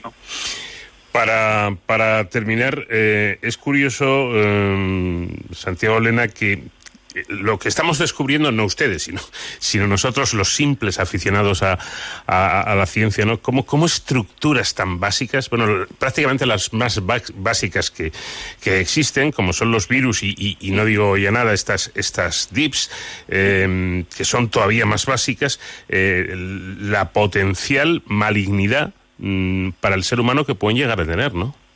Sí, claro. Bueno, lo que pasa esto es que hay un sesgo, un sesgo de muestreo. En los virus todos tenemos la visión de que son patógenos, porque los que conocemos son patógenos. Porque los que los conocemos los identificamos por su manifestación, que normalmente son un síndrome, eh, una enfermedad, en fin. Pero eh, con nosotros coexiste una cantidad enorme de virus, parte de nuestro viroma, ¿no? Como igual que nuestro microbioma, tenemos nuestro viroma, que no son patogénicos. Y tenemos muchos en- virus, retrovirus endógenos, eh, virus que, que alguna vez han pasado por nuestro cuerpo y han dejado una huella pero sin nunca tener síntomas. Y esto es así en nosotros, es así en todos los animales, es así en plantas. Existe una riqueza de virus infinita que estamos empezando a descubrir ahora con todas estas técnicas de caracterización de microbiomas, donde empiezan a aparecer virus que ni conocíamos que existían y que en su inmensa mayoría son comensales del huésped. Están allí y no hacen ninguna infección. Es más, y con esto sí termino, eh, es que al virus, como me explicó un colega suyo hace tiempo, no le interesa matar al huésped. Claro. Porque el Claro, virus no que- se puede reproducir, entonces Claro. necesita de, de ese, de ese lugar, ¿no? Correcto. La, la- digamos que la estrategia evolutiva más estable es la de la coexistencia. Exacto. Un virus que fuese capaz, que sea persistente, que esté atenuado Mm. y que replique de manera continua en un huésped sin inducir ningún tipo de sintomatología, que se pudiera transmitir horizontal o verticalmente, Mm. o sea, entre personas o de madres a hijos, Sí. sin producir ningún síntoma, esa sería la mejor estrategia para un virus, garantizaría su supervivencia, mientras que un virus que mata a los huéspedes de una manera agresiva, lo que está es condenándose a sí mismo a la extinción. Exactamente. Bueno, pues trabajo muy interesante que esperemos que llegue a un buen puerto que están realizando estos investigadores del CSIC y que lidera Santiago Elena, virólogo de- del CSIC, que ha tenido la amabilidad de, de atendernos. Muchísimas gracias por sus explicaciones y enhorabuena por su trabajo. Muchas gracias, muchas gracias.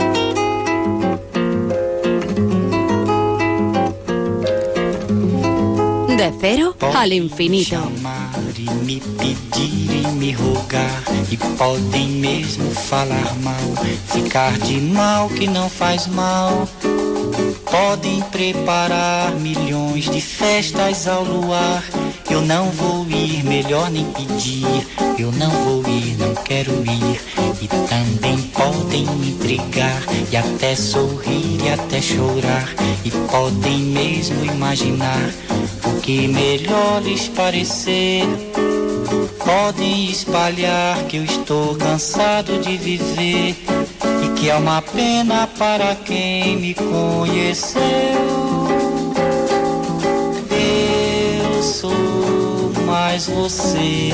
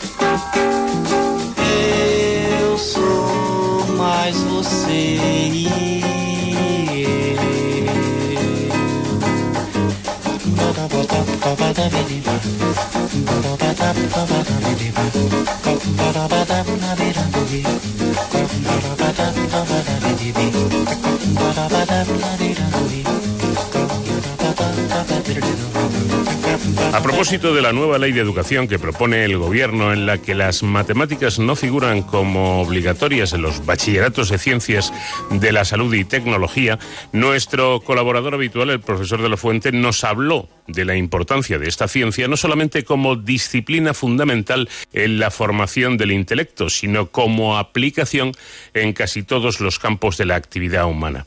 Hasta los años 60, las facultades universitarias que estudiaban esta ciencia se denominaban ciencias exactas, apelando al rigor y a la exactitud de sus planteamientos. En los años 60, al adquirir mayor peso eh, en esta licenciatura, el estudio de la probabilidad cambiaron su denominación y pasó a llamarse ciencias matemáticas. En efecto, las nuevas ramas que iban surgiendo del tronco común de la matemática introducían la incertidumbre en los modelos matemáticos, por lo tanto dejaba de ser tan exacta, al menos en teoría. La matemática no solo se ocupaba de, de predecir de forma exacta el instante del inicio de un eclipse solar en un lugar determinado, sino que también pronosticaba, eh, precisamente eso sí, con, con, un grado de incertidumbre, el partido triunfador en un proceso electoral, por ejemplo, o la evolución de un valor en, en bolsa. Esta incertidumbre de las nuevas ramas de la matemática era, en cambio, compensada por la cantidad de aplicaciones prácticas que ofrecían en casi todas las actividades del ser humano. De ahí que los actuales matemáticos formen parte de grupos multidisciplinares junto a médicos, economistas, físicos o informáticos que están obteniendo éxitos impensables hace tan solo unos años, unas décadas. En los dos programas anteriores, el profesor de la Fuente nos explicó cómo las matemáticas habían permitido fotografiar por primera vez un agujero negro situado a 55 millones de años luz, que es bastante lejos. Bueno, pues para los próximos programas les he propuesto, le he propuesto hablar sobre eh, el, el SARS-CoV-2, el virus de la COVID-19, y cómo pueden las matemáticas ayudar a resolver los múltiples problemas que ha generado este virus y esta pandemia ha aceptado el reto, como no podía ser de, otra manera, y esta noche está con nosotros para responder precisamente esta pregunta. Buenas noches, José David. Eh, buenas noches, Paco, y nuestros inteligentes oyentes. En efecto, durante estos meses de pandemia, intencionadamente no he tratado este tema en la idea de que nuestros oyentes, avasallados ante tal cúmulo de información y debate sobre esta cuestión, agradecerían que les hablara pues de otros temas que les hicieran pasar un rato ameno y resultaran, por otra parte, formativos. Así, nos hemos introducido en el mundo de la actividad cerebral o en las aplicaciones del increíble rayo láser y de los superconductores y en la investigación de los agujeros negros, como has mencionado. Pero ya que me lo has pedido, hablaremos del COVID-19, aunque con una perspectiva, espero que sea diferente a la usual en qué han contribuido y cómo pueden seguir contribuyendo las matemáticas ante esta horrible pandemia. Acabaría desde luego antes si hablásemos de las cuestiones en las que no ha intervenido, pero vayamos por partes.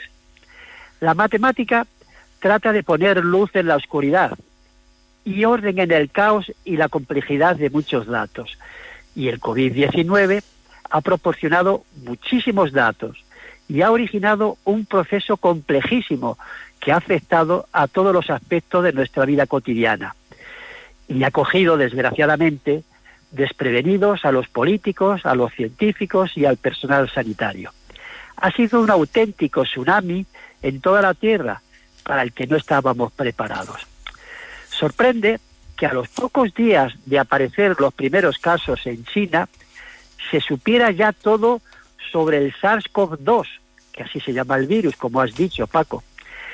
Aunque se desconocía y se sigue desconociendo todavía en gran parte sus efectos sobre el organismo humano. Es decir, se conocía el patógeno, pero muy poco la enfermedad que generaba.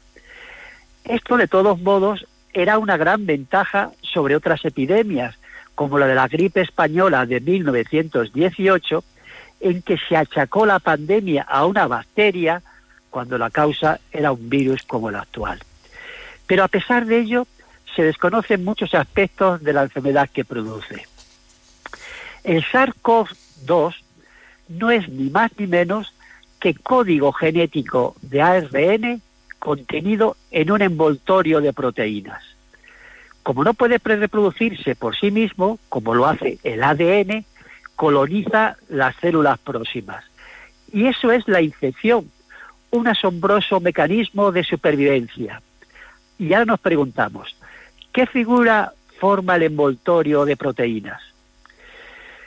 Los descubridores de la doble hélice del ADN, Watson y Crick, propusieron que estas proteínas del envoltorio de un virus se debían organizar con economía genética, es decir, que en el menor espacio acumulasen la mayor cantidad de código genético. Esta es una cuestión matemática de optimización y su solución es una esfera. Pero, ¿cómo construir una esfera perfecta con materiales planos? Matemáticamente es imposible. El balón reglamentario actual de fútbol como sabréis, se forma con trozos pentagonales y hexagonales. Pues ese es el ensamblado que, según los científicos Carpas, Caspar y Krug, debería formar la envoltura de los virus. No una esfera, sino una cúpula geodésica ensamblada a base de hexágonos y pentágonos, divididos a su vez en triángulos, es decir, algo muy parecido a un icosaedro se ha comprobado que las proteínas del SARS-CoV-2 se acoplan sobre una estructura geométrica de este tipo. Bueno, ¿y qué ventajas puede tener el conocimiento de la geometría de esta envoltura? Pues no todas las zonas de esta estructura tienen la misma resistencia y estabilidad. Podemos, por tanto, centrarnos en esos puntos débiles para romper más fácilmente el caparazón del virus y atacar sus mecanismos de infección, las propiedades geométricas nos abren, por tanto, una línea de investigación para desarrollar nuevas terapias antivirales. Lo cierto es que se ha hablado mucho del, pico de la curva, el famoso pico de la curva, de, aplanar esta, eh, de la tendencia de la pandemia. Eh, sé que ha habido estudios matemáticos que predecían con gran aproximación el futuro de la pandemia. Eh, profesor, ¿qué nos puedes decir de, de esto? ¿Cómo se hacían esas predicciones? Se basan en modelos matemáticos que han funcionado en otras epidemias y sistemas de propagación. Pero si me permites, Paco, antes de hablar de los modelos, quiero significar que su validez se basa en datos fiables, que sean reales. Desgraciadamente, la gestión de la información ha sido un desastre en España en estos meses. Al estar transferida la sanidad a 17 autonomías más Ceuta y Melilla, no ha habido coordinación en cuanto a los criterios para recoger estos datos.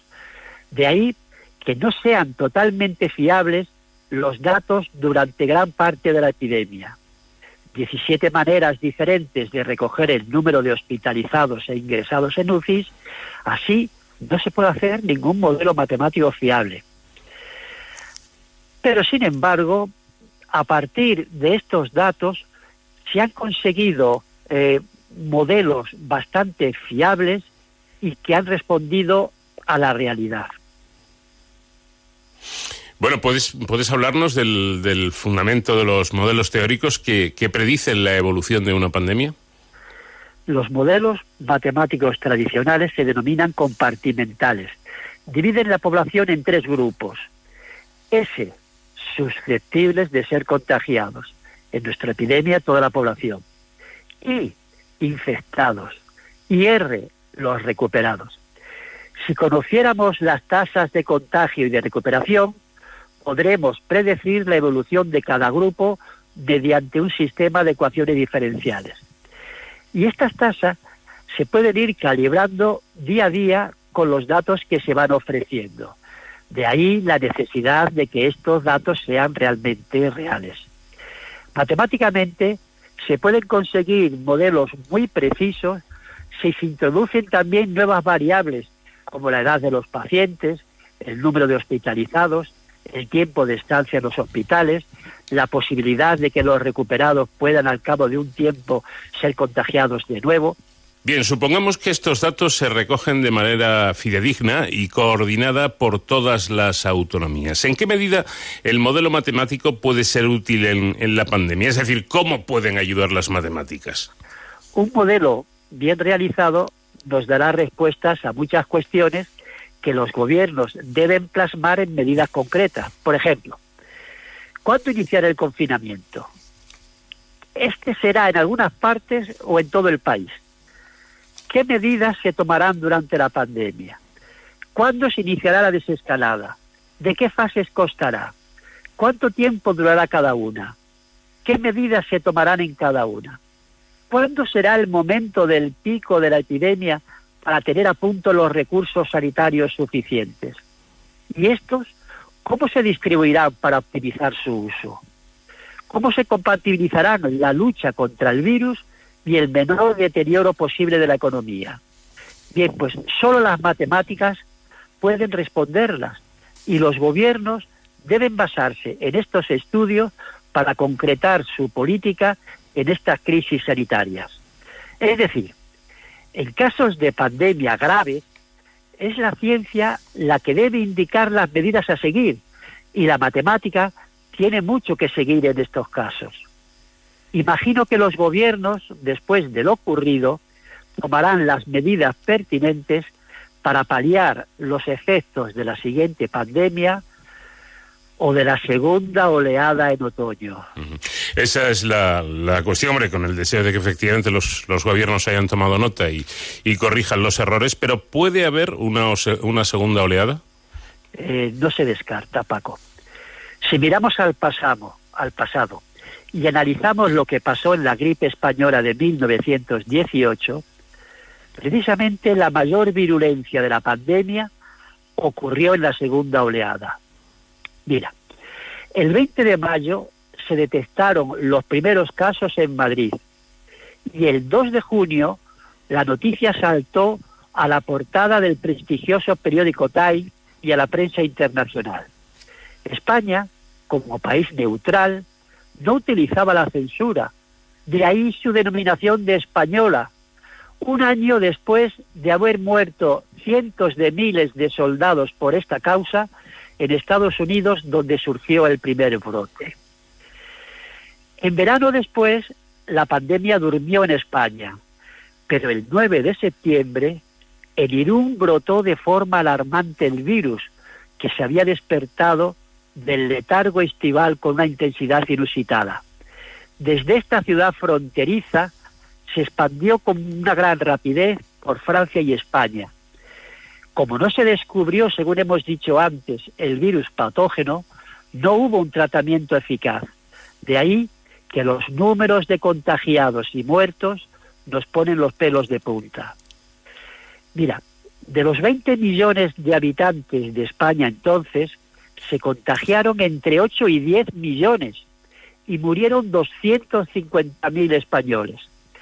Este segundo brote de otoño fue la auténtica epidemia. Afectó a provincias sobre todo en el centro, Zamora, Valladolid, Palencia y sobre todo Burgos. Sin embargo, en Madrid tuvo menor incidencia, tal vez porque muchos madrileños se habían inmunizado con el primer brote. En realidad, el virus vino y se marchó cuando quiso, sin que nada obstaculizara su nefasta actuación. Pero no quiero alarmar, a los oyentes, aunque sí advertirles de que no debemos bajar la guardia ante un virus que puede volver a brotar incluso con más fuerza. Esperemos que si esto ocurre, dispongamos ya de un tratamiento eficaz y de una vacuna. Pero ¿y si no es así? Es responsabilidad entonces de los gobiernos y de nosotros, los ciudadanos, el que no lleguemos a situaciones tan dramáticas como los que se han vivido en estos meses. Ahora hablaremos de, eso, pero me conviene, por lo que decía el profesor, de no alarmar eh, a, la, a, la, población, que la diferencia con la gripe y la, la mal llamada gripe española, la, de, la, del 18, en realidad era muy distinta porque, entre otras cosas, eh, no existía ni la medicina intensiva ni existían los antibióticos, que aunque este problema lo provoca un virus, degenera en, en esas neumonías bilaterales que terminan teniendo una infección bacteriana que es la que mata en realidad o la que puede matar y ahí y de ahí que se utilicen antibióticos también en, estos casos, que entonces no tenían y ahora afortunadamente sí. Bueno, eh, podemos concretar, eh, profesor, esta, esa responsabilidad de la que hablabas de gobiernos y de ciudadanos, es decir, ¿qué medidas deberían adaptarse, adoptarse por parte de unos y de otros? Voy a fundamentar mi respuesta en las matemáticas. Para eso voy a invitar a nuestros oyentes a que realicen un pequeño trabajo de investigación sobre el desarrollo del COVID en nuestro país y así no se dejen manipular por la opinión interesada de políticos y de medios de comunicación afines a ellos. Yo he venido haciendo este sencillo ejercicio en estos meses y además todo lo podéis hacer. Solo se necesita dividir. Pero como van a ser muchas divisiones, os aconsejo que utilicéis una hoja de cálculo de esas de las que disponemos en nuestro ordenador. La semana que viene hablaremos de las conclusiones que podemos extraer y de lo que debemos hacer ciudadanos y gobierno en caso de una segunda oleada. Bueno, aquí ha salido tu, tu, el profesor que llevas dentro y, y, me imagino que nos vas a poner deberes. ¿Hasta dónde nos los pones? Bueno, pero no va a ser obligatorio. Eh, es un ejercicio muy ilustrativo que puede ser atractivo y entretenido para muchos de nuestros oyentes inteligentes. Mirad, en una columna escribís los números de contagiados que ha suministrado el Ministerio de Sanidad desde el 25 de febrero. Los podéis encontrar en su página web. Y en otra columna a su derecha vais calculando el cociente entre los contagiados de un día dividido entre los contagiados del día anterior, nada más. Y ahora analizáis cómo van variando, cómo van variando estos cocientes.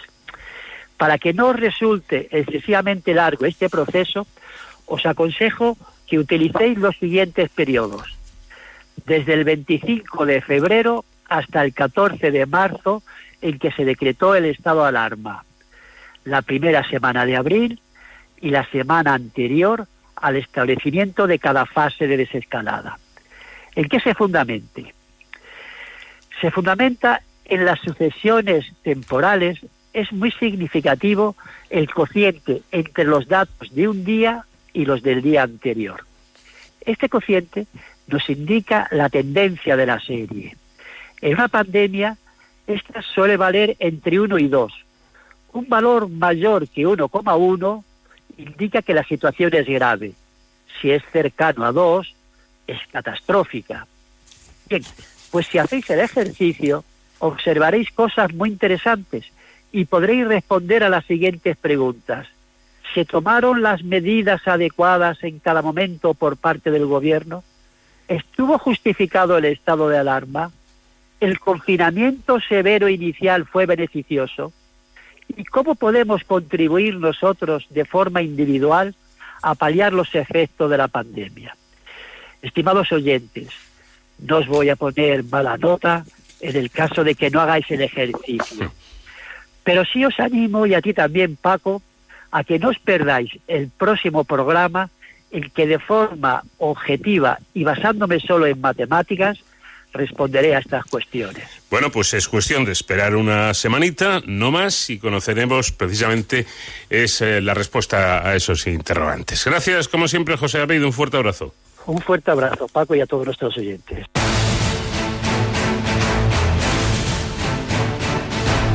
Abrimos el espacio que cada semana dedicamos a nuestros héroes sin capa, esta sección que está a cargo de nuestro experto en seguridad y emergencias, David Ferrero. ¿Qué tal, David? Buenas noches. Muy buenas madrugadas, Paco. Pues aquí estamos un programa más para seguir descubriendo a esos profesionales que dedican su vida a cuidar las vidas de los demás. La semana pasada hablábamos de la labor de los bomberos forestales y nos contaba nuestro invitado que muchas veces su trabajo está apoyado por medios aéreos. Bueno, pues seguro que nuestros oyentes han visto alguna vez esos grandes aviones rojos y amarillos que atacan los incendios desde el aire. Pues estos botijos apagafuegos, como se les conoce en la emergerga, pertenecen al 43 Grupo de las Fuerzas Aéreas y están pilotados por experimentados militares del Ejército del Aire. Para hablar de estos héroes sin capa en este vuelo de cero al infinito, nos acompaña el comandante Carlos Javier Martín Traverso, que es jefe del Escuadrón de Operaciones e Instrucción de este 43 Grupo. Buenas noches, comandante, bienvenido. Buenas noches, David. Bueno, no deben ser nada fáciles esas maniobras que realizan ustedes para cargar agua y después descargarla con gran precisión sobre un incendio. Bueno, fácil, eh, fácil o difícil no es, no es el término.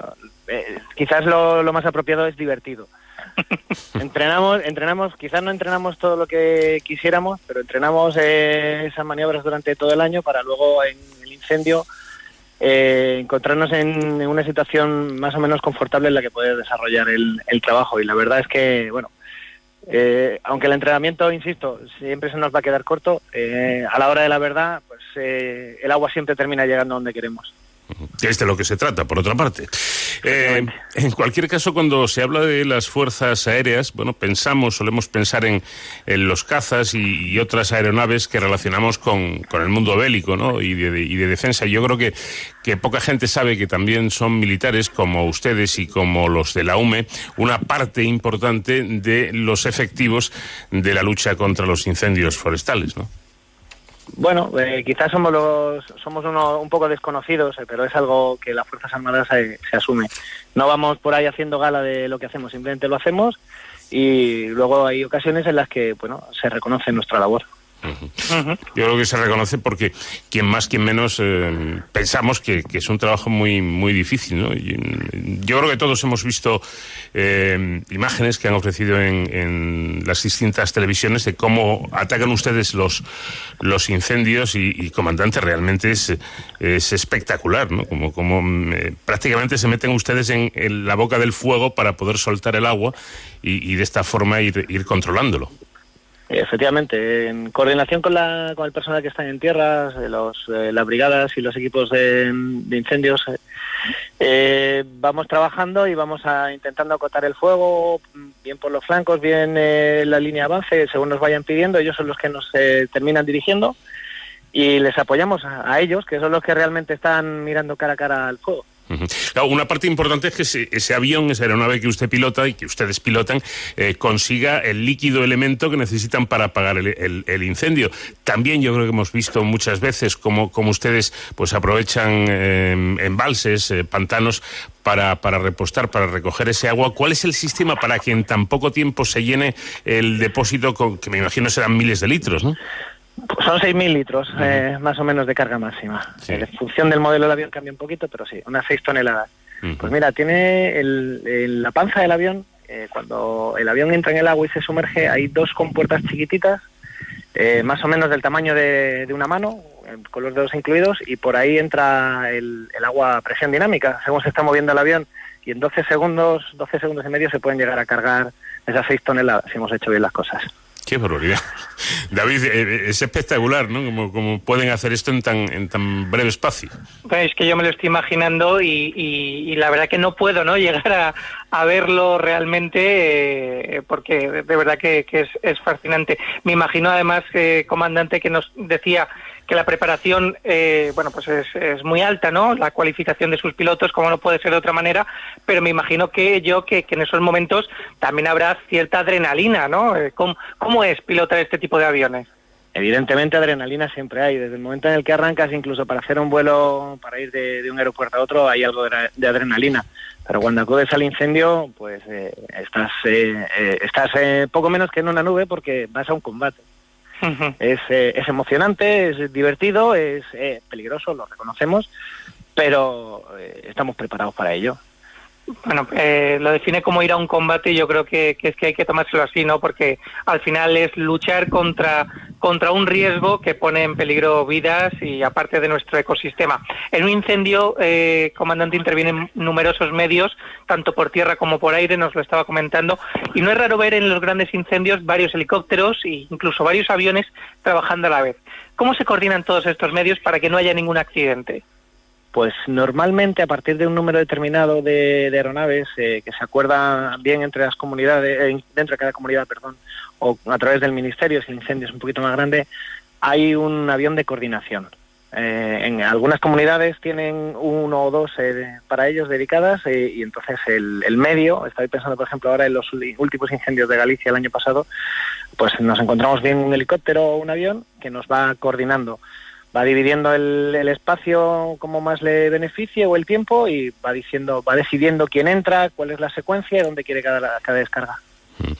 En el proceso de, ese vuelo que realizan ustedes desde que salen de, de su base hasta que llegan al incendio y empiezan a, a trabajar, eh, nos ha contado usted cómo, cómo em, pueden repostar estas aeronaves y luego cómo atacan el incendio. ¿Cuál es el momento más crítico, más peligroso por el que pasan los pilotos?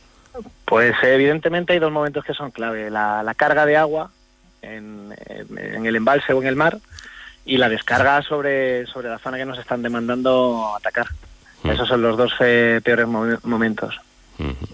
Eh, mm, ¿Normalmente mm, va sola- solamente el piloto o, o- o lleva un copiloto o lleva alguien más en, en el avión? No, estos aviones eh, inicialmente fueron diseñados para llevar piloto y copiloto. Nosotros, a raíz de una serie de, de incidentes y accidentes, hace ya bastante tiempo, eh, se decidió, y es algo que solo tenemos implantado en el Ejército del Aire, se decidió tener un, tercer tripulante. Llevamos un mecánico de vuelo, que eh, son dos ojos más para mirar fuera, es una persona más que colabora en, eh, todos los temas de- relacionados con, con, eh, la gestión de, de la cabina, nos ayuda con los motores, con la carga de agua, es otro tripulante más. Entonces, eh, al ser tres personas en, en cabina, eh, aunque hay que trabajar más la coordinación del recurso humano, eh, ganamos, en, ganamos en seguridad y en eficiencia.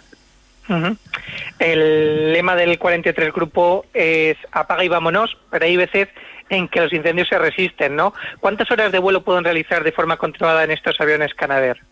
Pues este año, con, con medidas eh, que ta- estamos empleando para paliar un poco posibles eh, riesgos del COVID, estamos haciendo periodos máximos de 3 horas 30 y podemos llegar a realizar 9 horas al día. Si el incendio se resiste, pues eh, volveremos mañana. O por la noche no se puede atacar el incendio. Se ve muy bien de noche el incendio, pero lo que no se ve son los obstáculos, lo- los cables, los puentes, las torres de alta tensión. Cualquier ave nocturna o cualquier otro obstáculo no se vería y corremos el riesgo de tener un accidente. Y lanzar muy alto no es efectivo. Habla, habla usted con mucha naturalidad, como es lógico, eh, siendo un profesional, un, un piloto, y llega a tildar hasta de, de divertido, ¿no? El, el- el hecho para ustedes. ¿Pero ha pasado miedo en alguna ocasión? Eh, sí. pero me la reservo para mí. No nos lo va a contar, ¿no? No, de vez en cuando pues eh, te llevas algún susto. Más que miedo, eh, son sustitos que luego te acompañan para, para ver dónde te has equivocado, qué es lo que se podía haber hecho mejor. Pero vamos, eh, ahora que estoy cerca de la playa, pues eh, eh, no hace no hace mucho en un entrenamiento en mar, pues eso, eh, perdimos un poquito de velocidad, había olas, eh, bueno, saludamos a Neptuno. Bueno, pues a Neptuno procuren saludarlo lo menos posible, ¿eh? Si acaso desde arriba, de- de- desde el aire. Sí, no, el problema es que el- nosotros al tener la base en Torrejón normalmente trabajamos en sobre agua dulce, los embalses que nos rodean o eh, circunstancialmente nos, eh, nos salimos un poco más eh, lejos de, de nuestra área de influencia para entrenar en otras áreas porque si no te terminas conociendo al dedillo cada embalse, cada zona de, de carga y ocasionalmente pues en- tenemos que entrenar en el mar y bueno el mar eh, el mar es duro. Eh, las horas y el viento no siempre están en la misma dirección o en la dirección que nos interesan y, y bueno de vez en cuando pues eh, hay alguna sorpresa que, que te da una cura de humildad Sin duda, bueno, pues eh, yo creo que es muy interesante todo lo que nos ha comentado el, comandante sobre el trabajo que realizan estos militares en, en, los incendios desde arriba, desde, desde el aire, con ese, con ese lema que me gusta mucho, David, apaga y vámonos. Apaga y vámonos, efectivamente, Paco, y bueno, un, trabajo que, como bien nos cuenta el comandante, no está exento de riesgos, y yo creo que eso también es importante que nos mentalicemos todos, porque aunque tengamos estos medios y estos grandes profesionales preparados para luchar contra los incendios forestales, desde luego que la mejor forma de protegernos es evitarlos, y por eso, como decimos siempre, es responsabilidad de todos. Comandante Traverso del 43 Grupo de las Fuerzas Aéreas, muchísimas gracias por atendernos y buen vuelo. Muchas gracias a vosotros y buen vuelo a vosotros también. Gracias, eh, David, como siempre, y estaremos atentos la próxima semana, ya en este mes de julio, mes eh, absolutamente veraniego, para seguir hablando de nuestros héroes sin capas. Eh, un fuerte abrazo. Hasta la semana que viene, Paco. De cero al infinito. Olha que coisa mais linda, mais cheia de graça. Ela, menina que vem e que passa, num doce balanço, caminho do mar.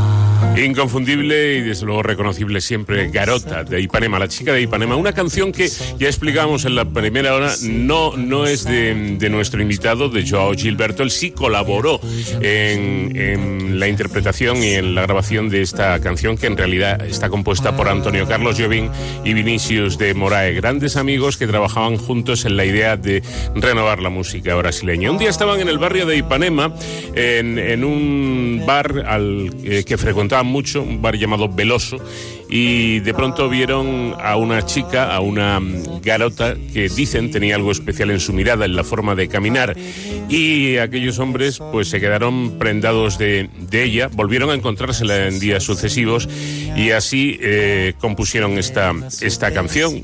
Vinicius de Moraes compuso la letra y Jovín compuso la, la música. La, la chica en cuestión, de nombre Eloísa, no tenía ni idea hasta que alguien le dijo, oye, que, que la, garota eres tú, que se han inspirado en, en ti.